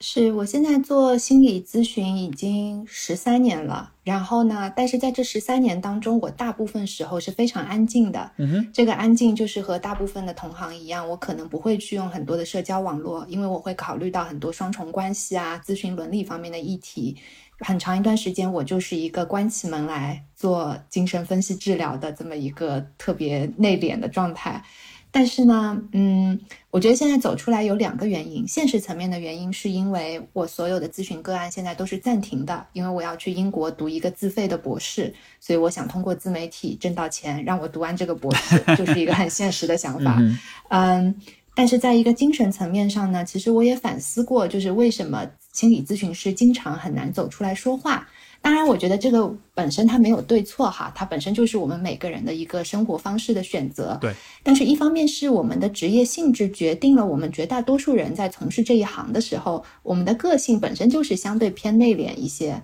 啊，就是一个非常非常外向的人，他可能天生就不太会选择心理咨询这样一份职业，这个是一从概率上面来讲的。第二呢，因为我自己是搞精神分析的。精神分析理论，它其实最早就是犹太人搞出来的嘛。我有些时候跟我的朋友开玩笑，我说为什么精神分析这么讨厌心理咨询师在公开媒体上发声？我说这个里面是有犹太人逃难的那种无意识情节在里面的，他们需要保持匿名，他们需要不被人看见，这样他们才才是安全的。所以你会发现，在美国，就是很多在媒体上很活跃的心理咨询师，基本都不是精神分析流派的。精神分析流派非常非常鄙视啊，在媒体上发生这件事情。但是对我个人来说呢，呃，我的价值观可能在这方面会有一点点不一样。我小时候非常喜欢一个叫 Jane Goodall 的人，就是研究黑猩猩的啊，我自己。中学里面，他 Jane Goodall 对 Jane Goodall 当时每年都会来一次我上的中学，然后我们还会给动物园的大猩猩做东西，因为我很喜欢灵长类动物，所以其实那一种每一个人都可以去 make a difference，都可以创造一点小小的改变的这个价值观，在我心里一直有。嗯，我在上大学的时候做很多和环境保护相关的事情，包括碳排放。其实我在二零一零年之前就已经做过很多那方面的一些工作啊、研究啊。啊，包括我当时还去青海的三江源去帮助当地的牧民建立一些生态旅游方面的东西啊，拍纪录片啊，就是好像这一些社会责任的东西，它在我的生活当中一直是一个持续的状态。即使是在当时很多年我不玩社交媒体的过程当中，嗯，我也一直有在做各种各样的事情。比如说，我最早和婴幼儿心理学的缘分，是因为我还没有成为一个心理咨询师的时候，那一年有一家。呃，专门做孤儿关怀的慈善基金会叫半边天，他们希望编一本教材，那个是二零零八零九年的时候，告诉孤儿院的那些大妈妈们如何从精神上去养育婴儿啊。现在你走进书店，你看到有很多书告诉你心理养育多重要，但是在零八零九年的时候，书店里几乎是没有的。所以当时我和一些英语还不错的小伙伴，我们就一起编了一本教材。如何从精神上去养育婴儿？那这一些他可能并不 outspoken，但是他的确是我当时在一个没有那么 outspoken 的状态下面做的事情。嗯，包括其实，在二零一四年我有了这个公众号之后，虽然我更新的频率极低，差不多三到六个月，甚至一年才更一篇，对我就没见过我这么佛系的。但是基本上我更新的时候呢，都是和一些当时的社会事件会有关系的。嗯，比如说在一些。我记得我有一次写如何和孩子谈论一些天灾人祸啊，那一年是因为昆明火车站的事情，对，然后我写了一篇那样的文章啊。后来包括各地有一些社会事件的时候，我也都会写一些类似的事情。那个是我当时在一个比较需要保持和社交媒体距离的时候做出的选择。但是因为现在我不接个案了，所以我有一种放开的感觉。但这放开也不是胡来，因为。嗯，我觉得作为一个心理咨询师本身，你也是有社会责任在那边的啊。我自己的这一部分意识呢，来自于我曾经在中欧商学院，呃，社会责任领导力的研究中心做过研究员，我在那里工作过两年的时间。然后当时他们有一条黄金准则，去判断一个公司要不要去做一件事情。我觉得我把它演化成了我现在去判断我在自媒体上要不要做一些事情的一个黄金标准。第一个呢，就是这件事情，这个内容我做了，我过几年再来看这个内容，我自己会不会感到内疚，会不会感到羞愧啊？第二个是我这个内容，如果我过去的来访或者未来假设有来访看到，我会不会觉得不合适啊？第三就是我做的任何的内容，我会不会担心被我的孩子看到？如果说这三点我觉得没问题的话，我的内容就是没问题的。所以就是。呃，这是我给我自己的一些，哪怕是作为一个创作者本身的一些自我责任的限定吧。嗯嗯，但是你刚才说这个，我其实特别有共鸣，因为我我在直觉上大约也是以这样的方式来做判断的，就是就是有很多来访者会听到啊这些节目，包括你刚才说那个一年以后、三年以后，你再来看你自己会不会觉得这这些东西很蠢或者很很错误、很糟糕？所以好像这个事实上是一个。嗯，我能否这么说？就是虽然你你是用一个很具体的具象的语言去描述、去界定了这样一些标准，但是我能否说这这这背后的这种在呃，也许是在伦理上的这种选择，它其实是是是有个很直觉的来源的，就是你你懂我意思吗？就是那个那个感觉在那儿，但是呢，你只是刚好找到了一些语言，找到了一些具体的呃标准，去去把这个这种这种感觉给具象化。就是会，你会有这样一个感觉吗？会会会，因为我自己是有信仰的，然后在我的信仰体系当中呢，就是有一点是非常重要的，就是你的发心一定要大啊。如果你的发心大，就会有很多很多的力量来支持你。所以在那样的一个信仰体系之下，我觉得我产出很多内容，其实倒不一定是数据导向的啊。比如说前一阵子我其实做了一条内容，做出来的时候我是做好准备，没有太多人会看的，就是那一条。给高三学生的啊，因为我觉得高三学生其实经历现在的生活挺不容易的。但是说实话，那条其实数据远比我想的要好。包括三八节的时候我做的那条女性陷阱，那个女性成长道路上的五大心理陷阱，那条东西从自媒体的属性来讲，又无聊又长。我做出来的时候压根儿没觉得它会这么火，但是它事实上挺火的啊。因为我在做那些内容的时候，我的发心的确不单单是为了自己涨几个粉。或者能够吸引多少品牌过来，啊，它的确有个更高的东西在那儿，所以我觉得可能，呃，就也没什么秘诀吧，就是这么一路做过来。另外，我觉得这里面其实还有很多性别的议题在里面，就是在一个非常传统的文化下，女性话多这件事情是经常被贬低的啊，说这个女的老是叽里呱啦的，这女的就爱在那儿扯。啊，但同样一个男的这样就不太容易被贬低。所以，在我自己做自媒体的过程当中，也会感受到很多针对女性的恶意。比如说，别人觉得你一个女的讲的东西他们不认同，最有可能的一个反应就是来污名化你，说你是疯的，或者说你有心理上的疾病之类的啊。但是我会观察男性的博主在这一方面遭受的贬低形式跟女性又是可能不太一样的。所以，呃，可能身为一个女性，我也愿意去多做一些发声吧。嗯。很有意思，哎，你刚才说到你有信仰，这这能说吗？就是你方便讲吗？是什么？是宗教信仰，或者是是？对对对，宗教信仰，对对，我是我是藏传佛教徒啊，所以说其实对对对，我对于很多生死的观念，包括对于传播知识的这些观念，有很多是来源于那个体系当中的。嗯，比如说有一次我在西藏旅行的时候，有一个导游他跟我讲了一句话，他说知识和智慧的区别就是慈悲心。这句话我一直记得非常非常的清楚。因为很多时候，我觉得我们其实，在做自媒体传播的时候，有没有基本的慈悲心在里面，还是很不一样的。嗯，藏传这个这个怎么这个这个这个过程是怎么样的？这需要洗礼，需要皈依，需要就是这这这加入报名是怎么？这个可以讲吗？没有，我只是好奇。这个这个这我只是好奇，就是就是从你个人的体这个经历上来说，这是一个怎么样的一个？我我我不知道嘛，怎么算是加入，或者怎么算是有了一个信仰？这是一个很主观的东西，还是是有一些程序性的仪式性的东西？它会它会有一个仪式性的东西，但是对我个人来说，它更多的是我内心的一个分水岭啊。因为我其实从小是去教堂的，我我自己的祖辈是教会学校的，所以可能到了我父亲那些，我会去教堂，我至今都对圣经的很多段落非常熟悉。但是呢，我始终没有觉得我跟那个东西有一个情感上的连接啊。但是其实到后来，我发现宗教都是相通的，很多本质的东西哈。所以我尽管去教堂，但是我从来没有成为当中的一部分。然后到了二十岁左右的时候，我当时因为在青海做那个环保项目嘛。然后当时我去之前，我当时一个最好的朋友给了我一本书啊，就是现在很多人都知道的那本红色封面的《西藏生死之书》啊，然后就是讲生生死死的那些事儿，我就没事儿，我就路上在看，哎，越看越觉得，哎，这不就是我想的嘛？我从小到大就是这么想的呀，然后就觉得我很能认同那套体系。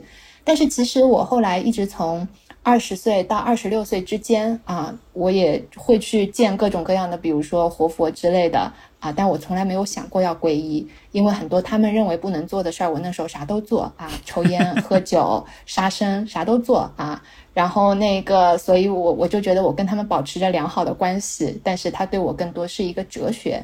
后来在我生完第一个孩子之后，我自己经历了一些非常大的身体上的。呃，困难。我当时生了一场病，然后差点就死了。然后可能是因为有过这样的一些体验，所以反而一下子觉得说，好像我需要有个东西在那儿啊，它让我觉得我在做很多决定的时候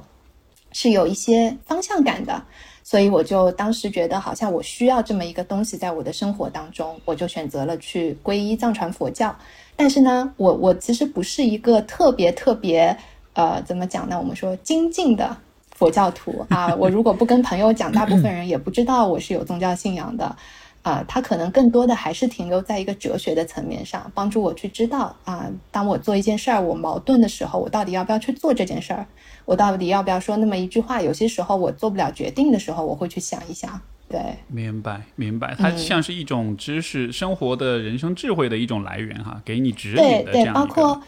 对，包括呃，因为在藏传佛教里面还有很多很多的不同的流派嘛。然后我自己其实修的比较多的是那个流派，它其实对于母婴的心理健康这一个是特别支持的。所以我会觉得，就是我搞母婴很多的东西，可能也是冥冥之中命中注定的。对，嗯，很有意思。这个这个会和心理咨询的工作之间会有，我不知道，就是因为我以前也跟比如说有呃基督教或者其他的一些。呃，信仰的这种同行就去去去聊过，就这会这这两者之间会有冲突嘛？然后其实有一些人会讲说，有的时候可能是会产生一些，就是大家对有些认问题的认识可能是不一样的。比如说这个，呃，大家对于进化论的这种认识，对吧？就是会有一些很很底层的一些矛盾的，在你在你的经验当中会有这样的矛盾存在吗？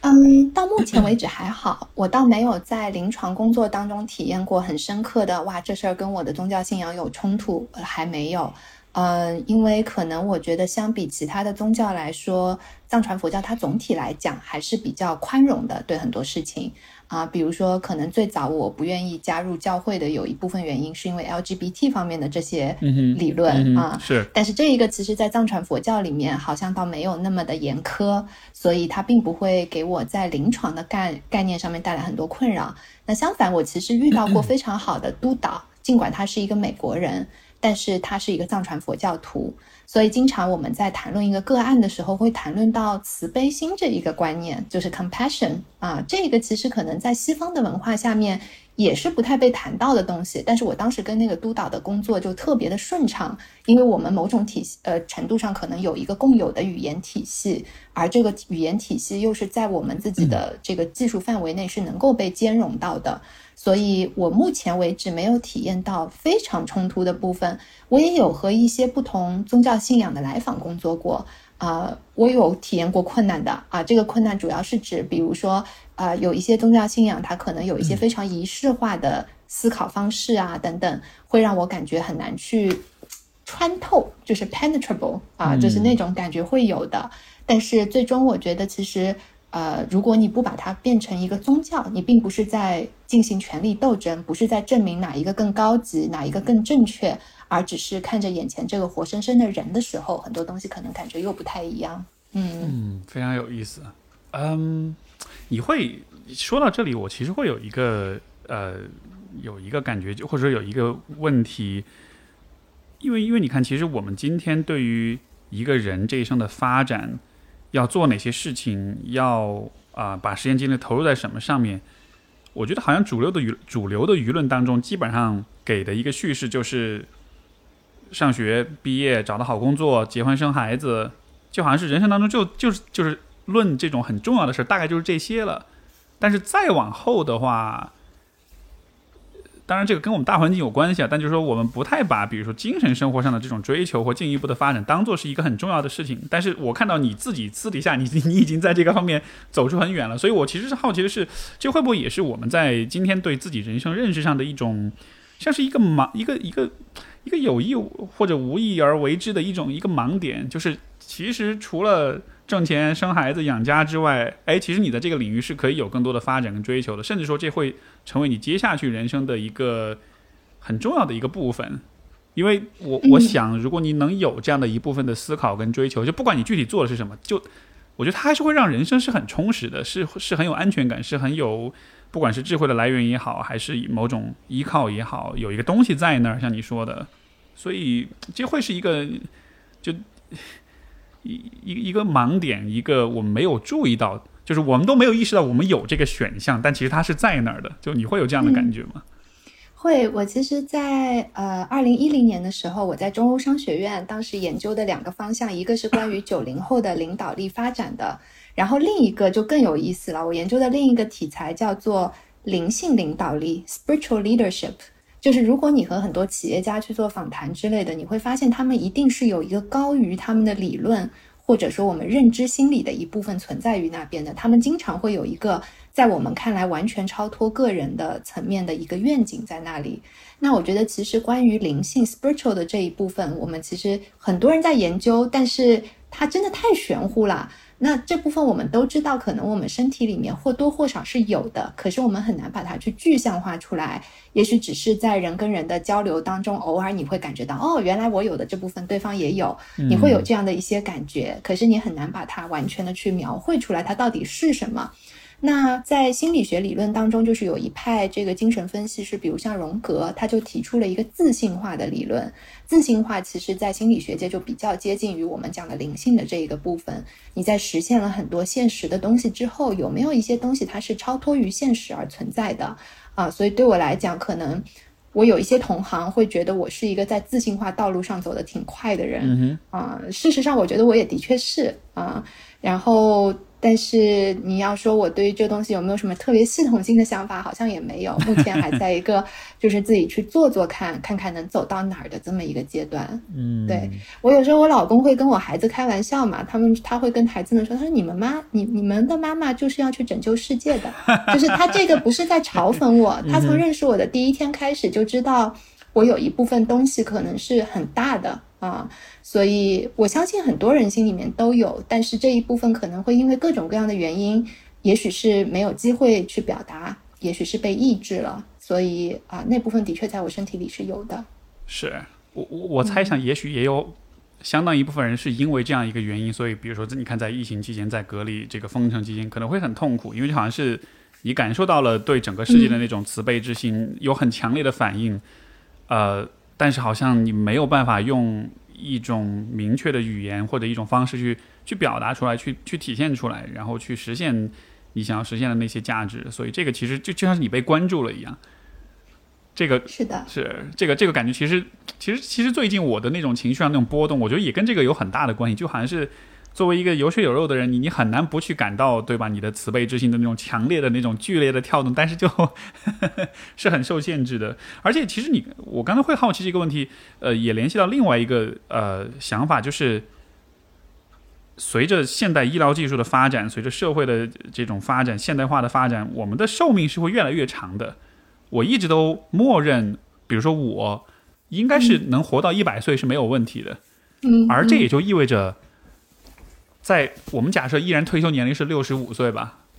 那那以后还有好长时间啊，然后我就会觉得，那要怎么混啊？这时间这么长的时间，你在那么三四十四五十年里面，你你除了每天对吧？你老了之后，你除了每天看看书、看看报、吃点东西，然后就是做点休闲的事情，你你还能干点啥？就是其实好难混啊。所以这样情况下，如果你没有这种某些内在的东西，很丰富的精神生活的话，我觉得这个其实还挺还挺难度过的。是我昨天还在跟一些同行开玩笑，我说我在这个行业里面混，有一个至高的愿景，就是要活得够久。啊，我说我们行业，但凡你能够活过八九十岁。啊，拄个小拐杖，颤颤巍巍去开会，甭管你讲什么，别人都觉得是至理名言啊。所以我说，这个活得够久，就算是出道了。嗯啊，当然，这个这个背后呢，还有个原因，是因为我一直是有很重的死亡焦虑的一个人啊。不仅因为我自己其实从小到大身体的关系，不止不止这么一次经历过那种离死很近的体验。另外呢，就是我家里面是有短命基因的，我所有的祖辈几乎没几个活过七十岁的。所以我过了三十五岁生日，我就高兴的告诉周围人，老子开始下半生了。就是，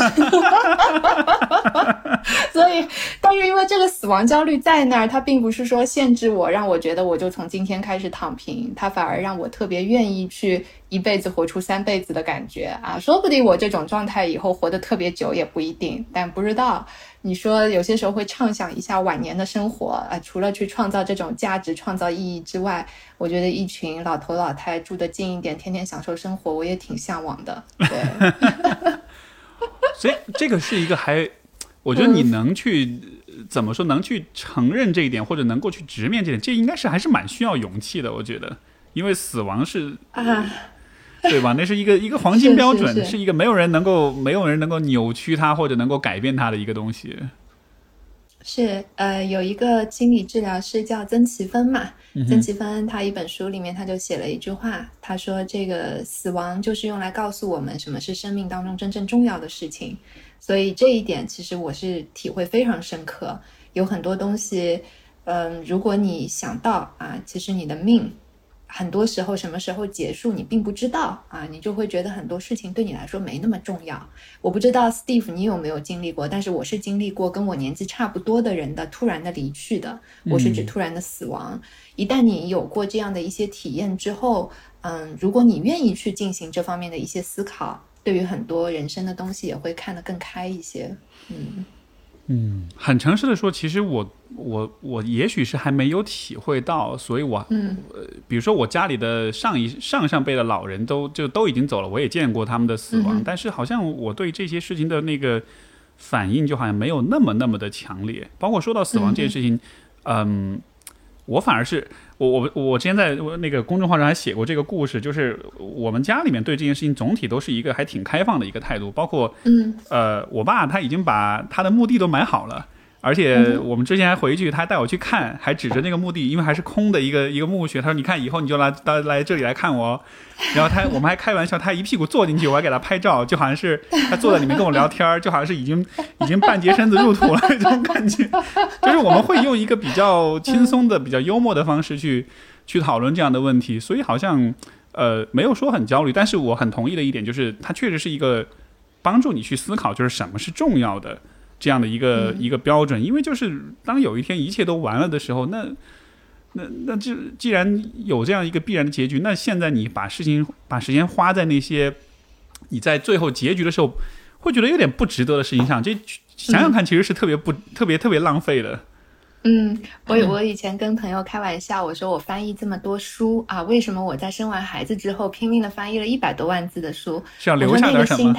对，我说就像小狗撒尿一样啊，就是反正 我说我就像一个小狗撒尿一样，希望在这个地球上留下点东西来啊。所以那一刻，因为我刚才说我生完第一个孩子出现了很大的健康的状况，然后等我恢复了之后，就一下子变得创作力爆棚。所以我觉得这里面死亡焦虑，尽管它听起来让你不舒服，焦虑嘛，谁想要活在焦虑里面？但是它另一部分又成就了我那一部分特别有创作力的东西。对，嗯，哎，其实说到这儿啊，就是我我我觉得我我觉得是可以跟你去，就是能够对这些问题有一些思考。所以我其实想分享一个，这个我从来没有跟任何人讲过，呃，跟有一位朋友讲过，这算是一个我自己像是在直觉上的一种。像是我自己创造的某种信仰体系，或者对于生死这件事情的一个看法，我其实想分享给你，包括这地方也分享给听众们。我想听听看你的看法，或者你你是作何反应？嗯，这个信仰体系大约是这样的，就是说，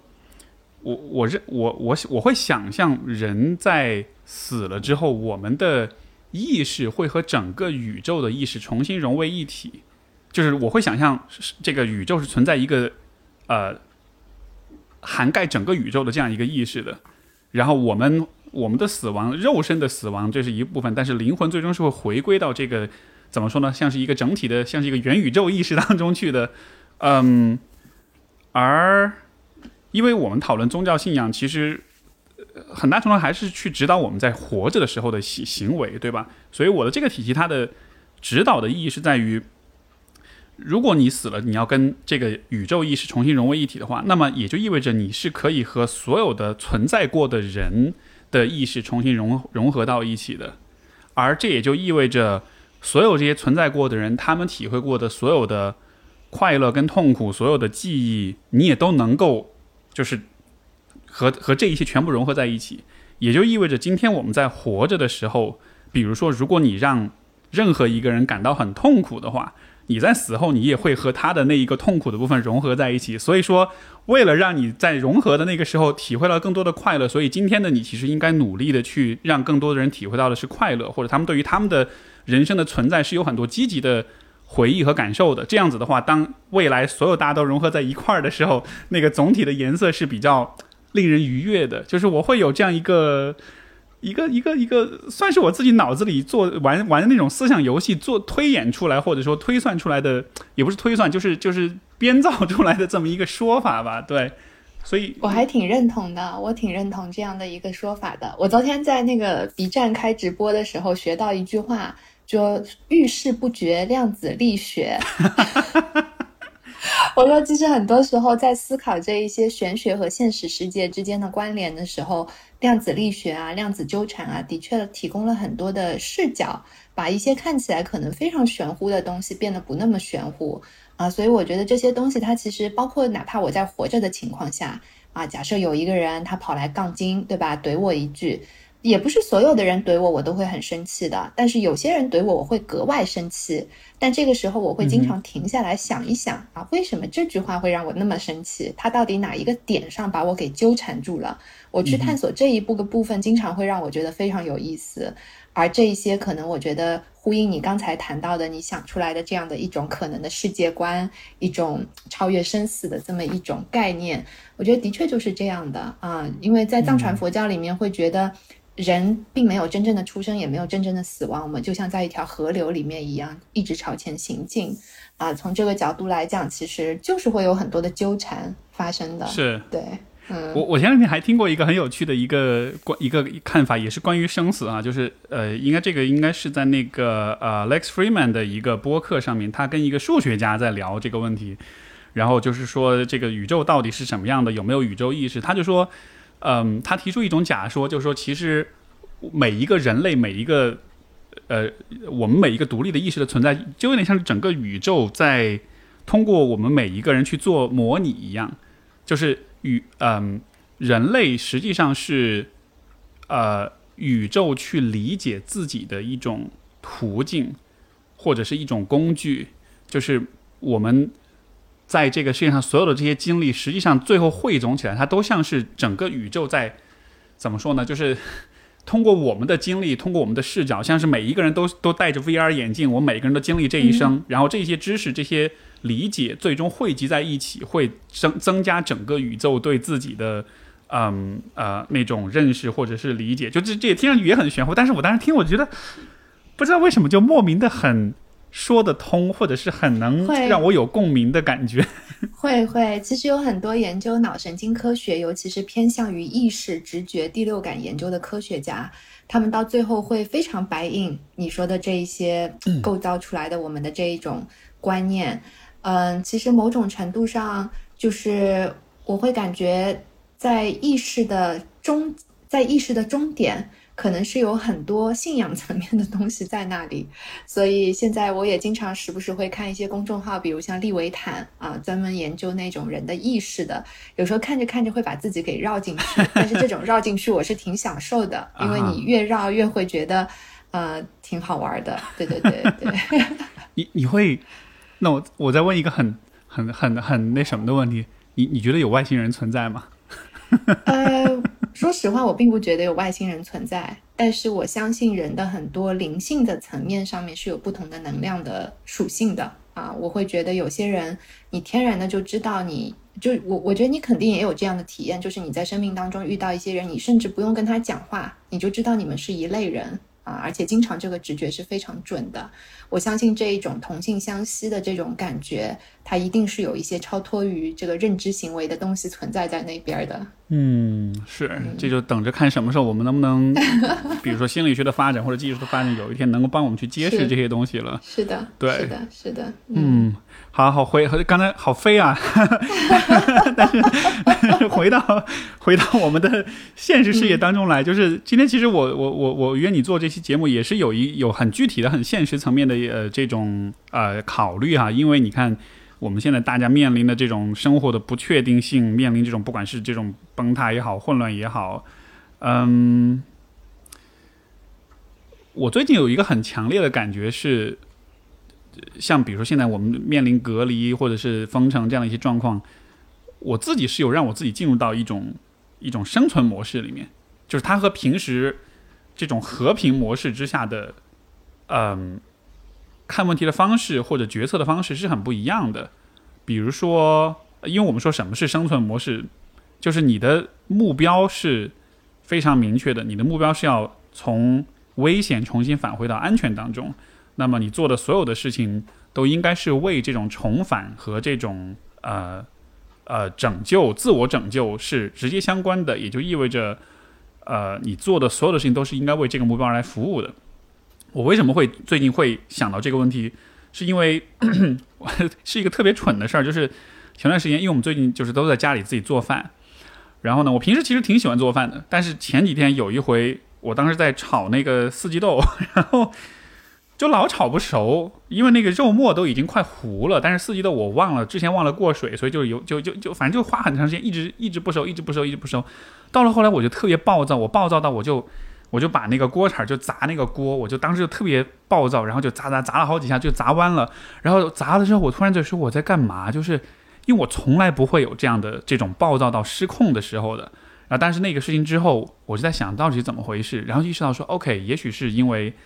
现在的这个大的这个环境状态，可能意味着是人是进入到了一个需要调整你的 priority、调整你的关注点的这个状况了。所以我才开始想说，OK，也许现在是到了一个。开启生存模式的状况了，对吧？就是大家在关在家里啊，要承受很多的孤独也好、孤立也好，所有的这些情绪也好。所以就最近我就开始想很多是这个方面的这个问题。所以我不知道从你的角度来说，嗯，你你你，这是我的一种方式、一种反应。你会怎么想这个问题？或者也许你也会有类似的一些一些一些看法也好，一些建议也好，就是想听听看你会怎么想。其实，嗯，我觉得可能我们共有的一种感觉。如果要用心理学去讲的话，是自恋受损，就是我们生活在这个城市过去一个月的生活，会让我们整个人对于自我的形象，对于我们自我的归属感产生一个巨大的怀疑。而当我们感觉到好像这部分自恋受损的时候，是很容易出现愤怒啊、暴躁的情绪。我觉得这个是非常非常普遍的。那另一方面呢，其实，呃，我这个月反而感觉不如以前那么的孤独。这句话是什么意思呢？我给你看一个东西，好，非常好笑。这个是我去年双十一买的一个东西。我去年双十一啥都没买，我只买了这一个东西。你知道这是什么吗？这是一个手摇发电的短波收音机 啊。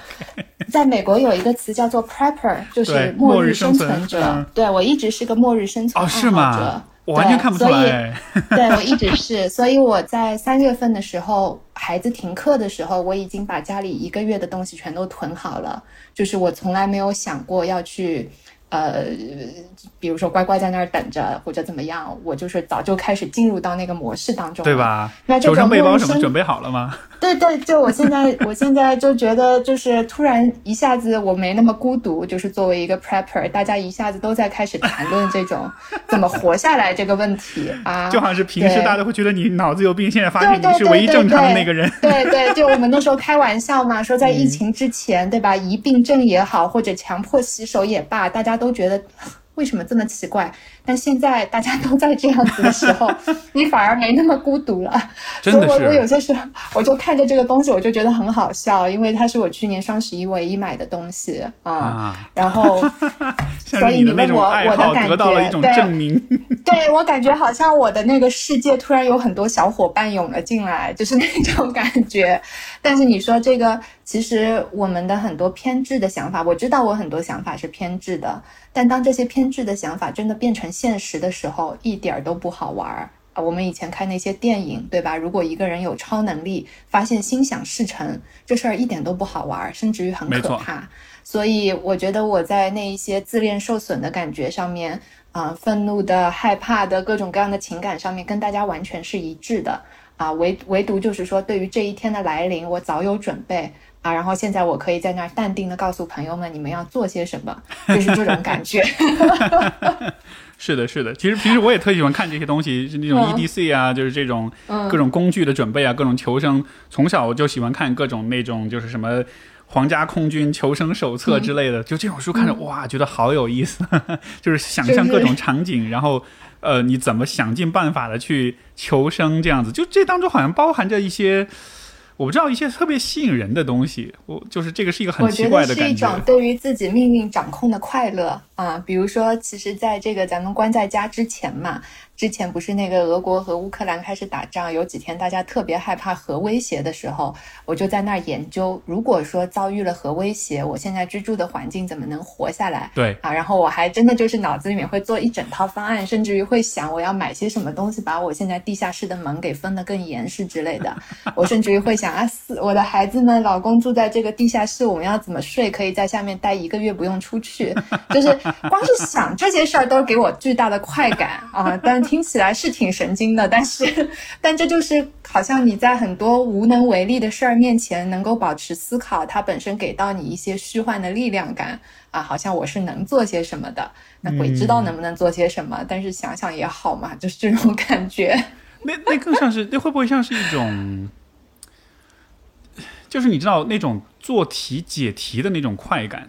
就是说，它不完全适合，因为比如说这事儿真的发生的时候，我其实会，那肯定不会是很开心的事情。那肯定，那肯定。对，但是好像是在做这些设计的时候，有点像是你怎么去配置，怎么去找到合适的工具，呃，规划，就好像有这样的一种，就你说的那个安全感，我觉得是一部分，但另一部分，就我对这种事情乐趣，我觉得像是一种，你找到一个最优的，不是最优，但就是你找到一些可行的方案去，呃。怎么说呢？像是就是找到那种对的设计的时候，那种感觉，我觉得也是让人觉得很上瘾的。像比如说，我比较研究比较多的一个事儿，有有的时候可以真的是可以在网上花好几个小时看各种人的视频，就讲 EDC，就讲你每天的。每每天你随身携带的工具应该有哪些？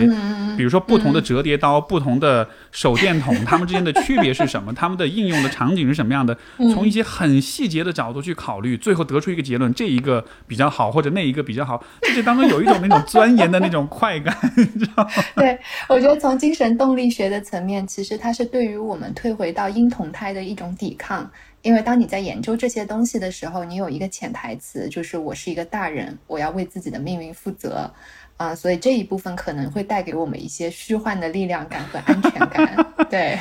不，绝对不是虚幻的，这力量感绝对是真实的。你看，我从小到大爱看的电影都有逃难的元素在里面啊，比如说《肖申克的救赎》啊，比如说这个《末代皇帝》啊，我说都是逃难经典片。那逃难其实在一个精神动力层面上，就是每一个人到了青春期的时候，他必然是有一个逃难的过程的，象征层面的逃难。对啊，他得逃离一个庇护他的地方，他得逃离一个可能对他有很多限制的地方啊，所以这一个我觉得其实。呃，末日生存爱好者在我看来都是用这样的方式在对抗很多回回归到婴童态的那种焦虑感。对我，我小时候特别爱看的是那个呃《鲁滨鲁滨孙漂流记》，那个小说看过好多遍。对，而且那个故事就是 哇，就觉得包括后来那个汤姆汉克斯的那个呃那个电影叫什么来着，《Castaway》是吧？就是荒他在他那飞机坠毁，他在荒岛上待了好像是好几年的时间，还有一个。还有一个排球 做成的一个一个一个一个他的一个一个陪伴，就那样的片子，就是就我觉得特别特别有意思，因为就好像是会我会忍不住把自己放在那个场景里去想，我可能做哪些事情，然后有一种像是一种这个其实有点像玩游戏，你你你需要在哪些方面加你的技能点，哪些方面就是做这种规划，包括后来真的是有这样的游戏，呃，有一个游戏叫叫叫 Stranded，然后就是它也是就是你困在一个荒岛上。就跟那电影一模一样，你收集各种资源，去找食物，做规划，包括你生病了、渴了、饿了什么的，就有各种反馈。哇，我觉得 这种事儿特别让人，特别让我着迷。我猜你也经常看《Bear Growth》吧？是什么？贝尔格里尔斯荒岛求生，就是一个 Discovery 的一个一个英国特种兵，老是在荒野里面求生，吃各种古怪的东西活下来的那种。还没有看，但是听上去很有意思。对，你知道，就是我这一部分真的是。很好笑，因为比如当我孩子上兴趣班啊什么的，总体我是一个非常开明的妈妈，就是他们爱学就学，不学拉倒。但是有一样东西，我是逼着他们必须学了好几年的啊，这个东西就是游泳。我说游泳关键的时候能救你们的命啊，就算你不愿意去冬天游泳，你还是得去游。他们当然现在已经游得很好了，所以我也无所谓再逼他们游了。但是真的，我发现这一种求生的这一种想法。它会贯穿一个人生活的方方面面，对，是是，真的是还好很好玩的一个观察。我我会游泳，我觉得是特别重要一个技能。然后另外就是因为我不知道你们听说过有一种呃格斗术叫巴西柔术，就是是，对对对，因为我一直也在练。然后其实我学这个也有很大一部分原因，是因为我认为它在一些必要的情况之下，其实是一个还蛮重要的一个一个一个求生跟安全保护的。这样一个技术，因为它不像是比如说拳击那样子，它是一种攻击性的去伤害别人的一种技术，它更像是一种，你可以理解像是擒拿一样，就是你能够把对把想伤害你的人控制在地上，让他无法动弹，这样他就可以没办法伤害你。然后我在学这期间，我就有很多时候我都会有这种幻想，比如说有一天我跟我太太走在街上，突然跳出来一个。一个一个一个一个疯子或者怎么样的，然后他想要去，比如说砍我们啊，或者或者是想要去杀我们啊，然后这个时候我要怎么把他拿下，怎么把他摁倒，然后怎么去控制住他，把手上的凶器夺下来，然后打电话报警，然后在这个期间怎么样去确保他不能够从地上爬起来，就是会有好多好多这样的幻想，然后这对，而且这个真的是晚上睡觉的时候躺在床上黑暗当中去想，想到就会想失眠，会。会会会会会，而且而且最有意思的就是，你做了这么多的想象之后，然后你在生活中你真的会看到这样的事情发生，但是同时你也真的会看到很多遇到这些事情的人，他其实不知道要做什么反应，就有点像前面讲的，作为末日逃这个这个 prepper 对吧？作为这种末日准备狂，你平时你会大家会觉得你想这些事儿是不切实际，但有一天大家突然发现，哦，是的，这这是非常有必要的。囤食物，在家里生存一个月是真的会发生的。然后就就好像是你的那种怪癖，突然有一天变成了一种被证明了一样。是的，是的。我前两天跟我先生讲了一个特别疯狂的想法，其实也没那么疯狂，就是我说我解封之后最想去干嘛啊？我说我解封之后只要能出上海市。我第一件要做的事情就是把我的滑翔伞滑翔伞的执照给考了，因为我去年开始学滑翔伞嘛。那当时为什么要去学滑翔伞呢？是因为我发现滑翔伞你可以背一个包啊，只要你在一个三四百米的落差，你就可以飞出去，然后你最远可以飞二十到四十公里都没有问题。啊所以我感觉那个是一个乱世特别好用的技能，对我来讲。但是我也不知道啥时候能用上，但是它。单单是幻想这么一种可能性，就会让我兴奋不已。就是，所以，所以你是，所以你想学那个是作为一种逃生的、逃逸的手段。对对，我以为是，但是这个逃逸它不会真的发生，它只是在我的想象当中，好像自己在跟自己打仗一样。明白明白。当当然当然，这个过程我是享受的，因为在大部分时候，你可能只是出于享受的目的、玩的目的去干这事儿。但是它的确有一部分对我来说，就是会觉得它是一个求生技能。啊，OK，我我以为更像是那种，就是人生苦短，做点刺激的事情那种。这一个点上面，我其实呃跟我朋友交流过一点，就是在我人生觉得特别特别苦闷的时候，就是很郁闷，郁闷到你都觉得老子干嘛要活着的时候，我一定会去学一个极限运动啊，因为我觉得就是在极限运动当中，如果自然挂掉的话，好像显得没那么的卑微，就是，就所以所以但是。所以我会好几样极限运动，所以很有趣。你说你你有死亡焦虑，但是你的表现出来的样子又像是一个怎么说呢？就很矛盾。就是你确实会做一些准备，对，但是就是就是，比如说你看极限运动，实际上就是怎么说呢？说那什么呢？就是就是就是就是自己作死的那种，对吧？就它的风险本来就很大，然后你还故意在危险的边缘去试探。是的，是的，有一个心理防御机制叫逆恐，就是它好像是叫 counter phobia。就是说，你很怕一样东西，可是你会继续去干它，甚至于你会变本加厉的去干它。所以这个其实也是一种很奇妙的心理防御机制。所以一方面我好像又说着自己死亡焦虑很重，一方面又在干各种好像对让自己作死的事情。这么说起来，你像比如说我们生活中这极限运动，当然这个比较看呃各种条件，对吧？你要学跳伞什么，这不是说明天出门就能学的，但是。比如说跑步，就是长跑，这肯定是一个很有用的 一个技能。还有攀岩，肯定或者不一定是攀岩，跑酷吧，嗯，就是能够在城市环境里攀爬，这个其实都还蛮有用的。如果在比如说僵尸大爆发的时候，你要会跑酷的话，那应该是巨大的优势。我觉得绝大多数极限运动可能在我看来用处都没那么大，但是相对来讲，像攀岩啊，我觉得的确是，嗯，然后。跑步这个事情吧，马拉松这个运动，我忘记是曾奇峰还是哪一个搞精神分析的人说，就是马拉松其实是一个跑向死亡的运动啊！你看这个马拉松的它的这个运动的起源，包括很多人跑着跑着其实是会跑死、跑猝死的，所以其实它某种程度上也是一个向死而生的运动。嗯，他张继峰跑马拉松吗？他应该不跑。OK，那那我那我严重怀疑他说出这个话的时候，他知不知道自己在到底在说什么？应该不是，我忘记是他还是别的。但是我当时看到这个，觉得就是。我们人类很多时候会发明出各种各样的方法，嗯啊，去呃对抗我们心里面对于各种各种事情的焦虑啊。但是，因为我一直认为跑步难道不是难道不是为了追逐那个 runners high 吗？就是会跑嗨的那个那个 那个，当你的那个内啡肽狂疯狂分泌的时候的那种感觉。所以你是跑马拉松的？我不跑，但是我我跑步有很大一部分原因，真的就是因为你跑了之后，你心情就会变好。就是就是就是你的脑化学的这种变化，这个真的是一个很从很功利的角度来说，它就是有这么一个功能，对，像是一种极好的情绪调节剂。明白，我自己是呃跑步不怎么跑，我唯一一次跑马拉松是因为我要去平壤啊，我当时在平壤跑了一个马拉松比赛，因为那是我唯一一次可以不用跟着旅行团去玩北北朝鲜的机会啊，所以就这是什么时候在平壤跑马拉松？这是这是什么疯狂的故事？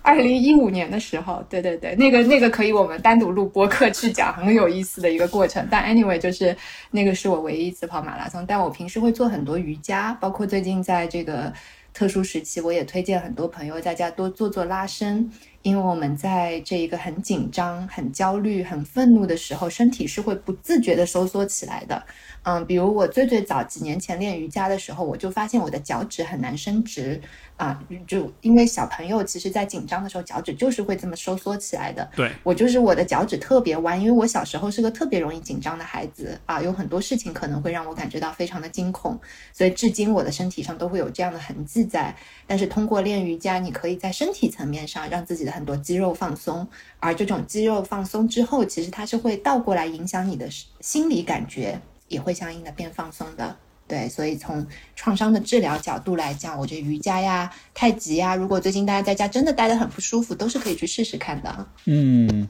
你你说这个让我想到，我之前看过一个纪录片，就是专门讲这个，嗯，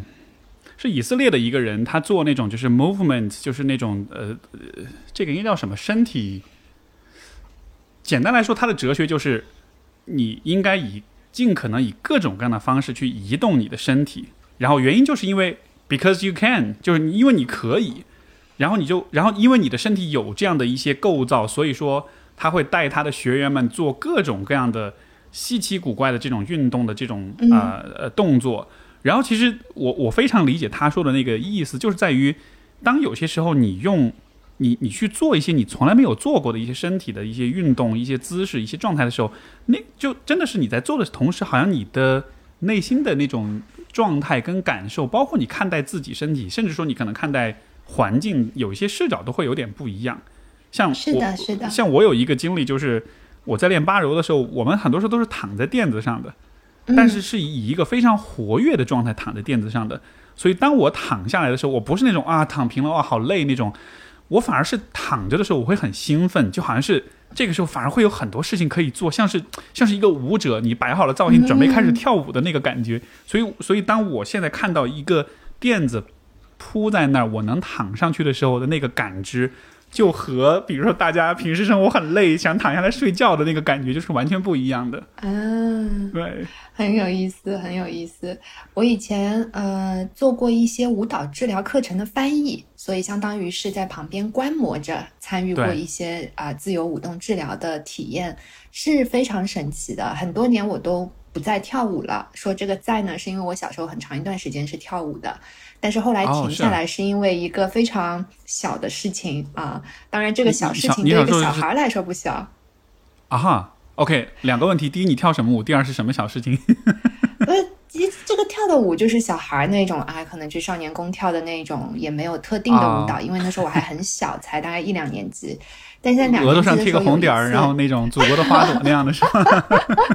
在两年级的时候有一次，我可能是肠胃吃坏了。然后在芭蕾课之前啊，我就拉裤子了，就非常非常羞耻。这个对一个孩子来说，简直就是一个灭顶之灾。然后非感觉很糟糕，然后我就再也不想去跳舞，因为所有的小朋友都知道我发生了什么。然后在那个之后，我一直到我二十八岁，我就几乎没有怎么再跳过舞。但是因为做翻译嘛，我就是在那个课里面就会。跟着一起体验，然后很多人会跑来问我说：“你是跳舞的吗？”就是他们认为我是一个专业的舞蹈的舞者。我说：“不是，我已经很多年没有跳过舞了。”但是我感觉当时其实是那个带领者，他那一种对于你身体的一种看见和对于你身体的一种认可、接纳，会让你。非常充分的去表达自己身体想要表达的东西，这种感觉很玄乎，就是这是可能咱们在心理咨询室里面做千百年谈话治疗都很难体会到的东西，可是它在身体层面上非常非常的强烈，所以我会觉得做任何的尝试去拓管拓展你自己身体的一个疆界都是非常值得的事情。嗯，哎，对，这个真的是你说这个让我想到。像我有些来访，如果是在做那种网络咨询的时候啊，就他们会在家里，尤其最近，他会在家里会会他会找，包括每次我也会问他们，他们会找到他们最喜欢的角落、最喜欢的沙发，以他们最喜欢的方式躺着也好，坐着也好，就怎么样都也好，而且你会看到说他们的身体的姿态是会有变化跟调整。有的时候我也包括有时候我会鼓励说，哎，你要不换个姿势做？就是就是好像大家对自己身体是有一种很本能的。甚至是一种亚意识的一种一种一一种一种一种调节的这种呃能力，就是我好像知道我的身体怎么变一变，姿势怎么变一变，好像我的想法就会跟着变一样。就这个这个能力是我觉得现代人的这种过度理性化或者过度依赖依赖头脑、依赖认知的环境当中，其实还蛮蛮值得去重新强调、重新发现的一种能力。对，因为从这个儿童心理创伤理论来讲，就是治疗儿童的心理创伤，除了咱们能想象出来的谈话呀、做游戏之外，最重要的就是从身体层面上去帮助他们，包括很多的呼吸啊、放松啊、肌肉方面的一些练习。所以，其实从身体层面上去改造你的一个心灵的状态，它是完全有实证依据的，包括在成年的世界也是。啊，可能很多人他并没有。啊，了解这么多实证研究，但是他已经在生活中体验到了。没错，我们周围肯定会有朋友在从事了一段时间的体育啊或者舞蹈之后，告诉你他整个人焕然一新啊。这个其实就是一个身体重塑心灵的过程。我甚至于有些时候会想，也许鬼知道我以后到了五六十岁会不会选择成为一个瑜伽教练，因为我会觉得其实从身体的层面上也是可以去帮助很多的人心境改善的。是是，而且其实瑜伽对于。可能就是更年长的人，像我跟我妈都在讲，我就跟我就说你应该，我我父母我就说你们应该试着去多做一些瑜伽，因为这对于老年人来说其实非常重要，它的平衡性、协调性，它的那种身体的灵活性，这个就最最现实的层面上来说，它可以防止你摔倒，它可以让你保持更好的这种身体的平衡跟灵活性，从而你可以在年纪比较大的时候不要经历那种你知道那种因为摔倒而长期住院，最终啊，就因为我外婆就是这样。就是这样去世的，所以，我我觉得从这个意义上来说，它的经济效应还是非常的显著的。嗯嗯嗯，很有意思。嗯，我我觉得今天留了好多好多梗，或者说好多点是以后我们要要去聊的，比如说什么平壤马拉松这样的 这样的事情。但是就这就也许就像你说的，我们也许留到之后再再来再来分享这样的一个故事。呃，我我最后也想留给大家一些所谓干货吧，就是说，因为你其实非常的能够给到大家干货，所以说，如果我们今天讲的是在不管是疫情，还是说在隔离，还是说就整体来说，当人们走到一个呃情绪上、生活上不是很自在、不是很舒适、比较困扰、比较不开心的一个状态里面的话，嗯，你会给大家怎样的一些建议？包括我也会好奇，当你自己情绪不好的时候，你会怎么去调节？就这个能。最后跟大家分享一点这种这种点吗？行吧，我觉得要不然咱们就是讲三个三个建议吧。第一个建议，我觉得刚才其实你也提到了很重要的一点，就是咱们在出现这些很难受的感觉的时候，先不要急着来贬低自己，因为可能在我们的传统教育当中会觉得，如果我感觉很害怕、很愤怒，这都是不对的。但是呢，从心理学角度来说，我觉得人在面对很困难的现实环境的时候，有各种各样复杂的情感都是非常 OK、非常自然，甚至于非常必要的。所以，当我们在体验到那些感觉的时候，一是不要责怪自己有感觉本身；第二，不要对自己要求太高啊，你就别指望自己在很有情绪的时候，什么东西都表现得跟平时一样好，甚至更好。千万不要！我自己的工作量虽然说最近一直在产出，但是我知道我的工作效率是下降的。我有很多时间在那里是什么都不做的啊，所以或者就是混时间啊，各种各样的。但我觉得没关系，就已经这么难了，就别自别对自己太难了。第二点呢，就是我觉得有些时候咱们要有一点，呃，这个不能叫阿 Q 吧，但是叫做心随境转。这个是什么意思呢？就是咱们当中的大部分人，可能如果运气足够好的话，在自己的一生当中，并不会有很多机会去体验什么叫身不由己啊，或者说大规模的集体性的身不由己的事件，对我们来说都是第一次体验。所以我觉得不如就趁着这个机会，你就抱着一种经历一个剧本杀的心态去想想 啊，你周围的那些 NPC 到底在想什么？你自己又打算怎么去经历这一出啊？尽管我们现在不知道这一个剧本杀要延续到啥时候，嗯，但是我觉得如果换种心态去经历它，可能又是一种不一样的感觉。而且我我不想歌颂苦难，但是我觉得苦难。如果你不得不去经历的话，它一定是可以锤炼出一些意义来的啊！真金不怕火炼。你经历这个过程之后，比如我自己就意识到说，哎，这一个月我虽然很不开心，但是我也看到了，说我周围有哪些朋友是我真的很认同的，有哪些朋友我在那一些。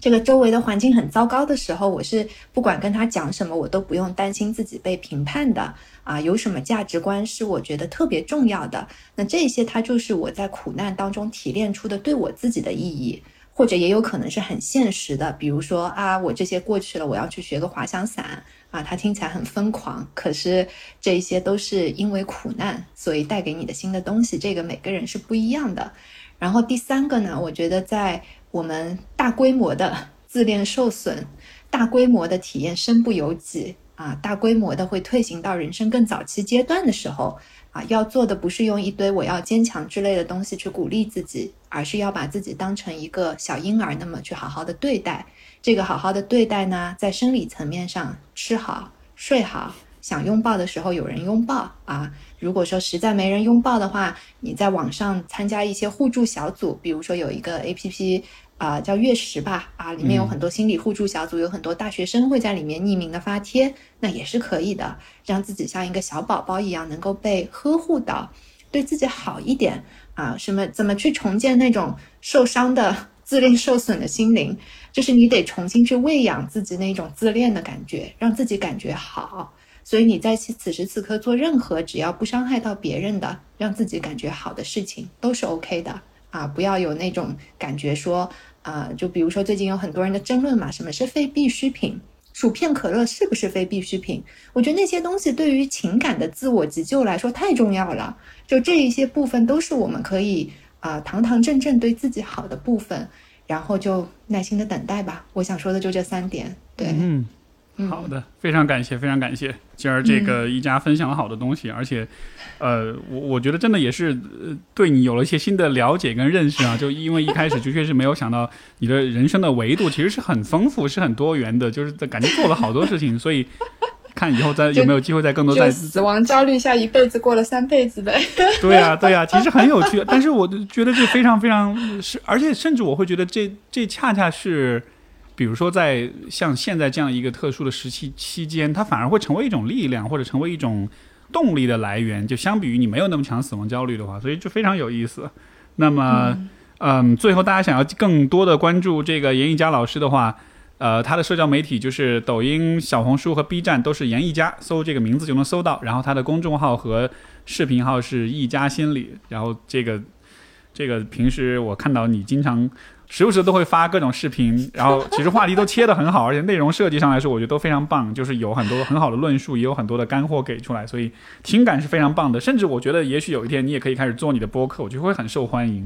所以谢谢谢谢谢谢，很长一段时间，我周围朋友都叫我严阿姨啊，很多人以为阿姨是四五十岁，但其实我也快了嘛。因为阿姨其实在上海文化当中，它是有很多的含义的啊，就上海阿姨经常是一种。很热心的那种形象，所以可能一部分的我给周围朋友的印象就是还是比较热心的一个人，所以会有很多人叫我严阿姨。这这让我想起之前那个网上有一个段子，就说有一个人去抢，就是封封城之前去抢菜的时候，在排队的时候，然后阿姨转过来还帮他把那个 说你这萝卜叶子要去掉，不然称称的时候重了不划算，就是那种侠肝胆侠义的那种上海阿姨。是的，是的，是的，是的。嗯，好的，好的，那就希望这期节目有给大家带来一些。力量也好，一些欢笑也好，总之聊得很开心，也很感谢这个一家的分享，也感谢各位的收听。那我们就到这儿，我们就下次再见。好，谢谢 Steve，谢谢，很高兴认识大家。谢谢，拜拜，拜拜。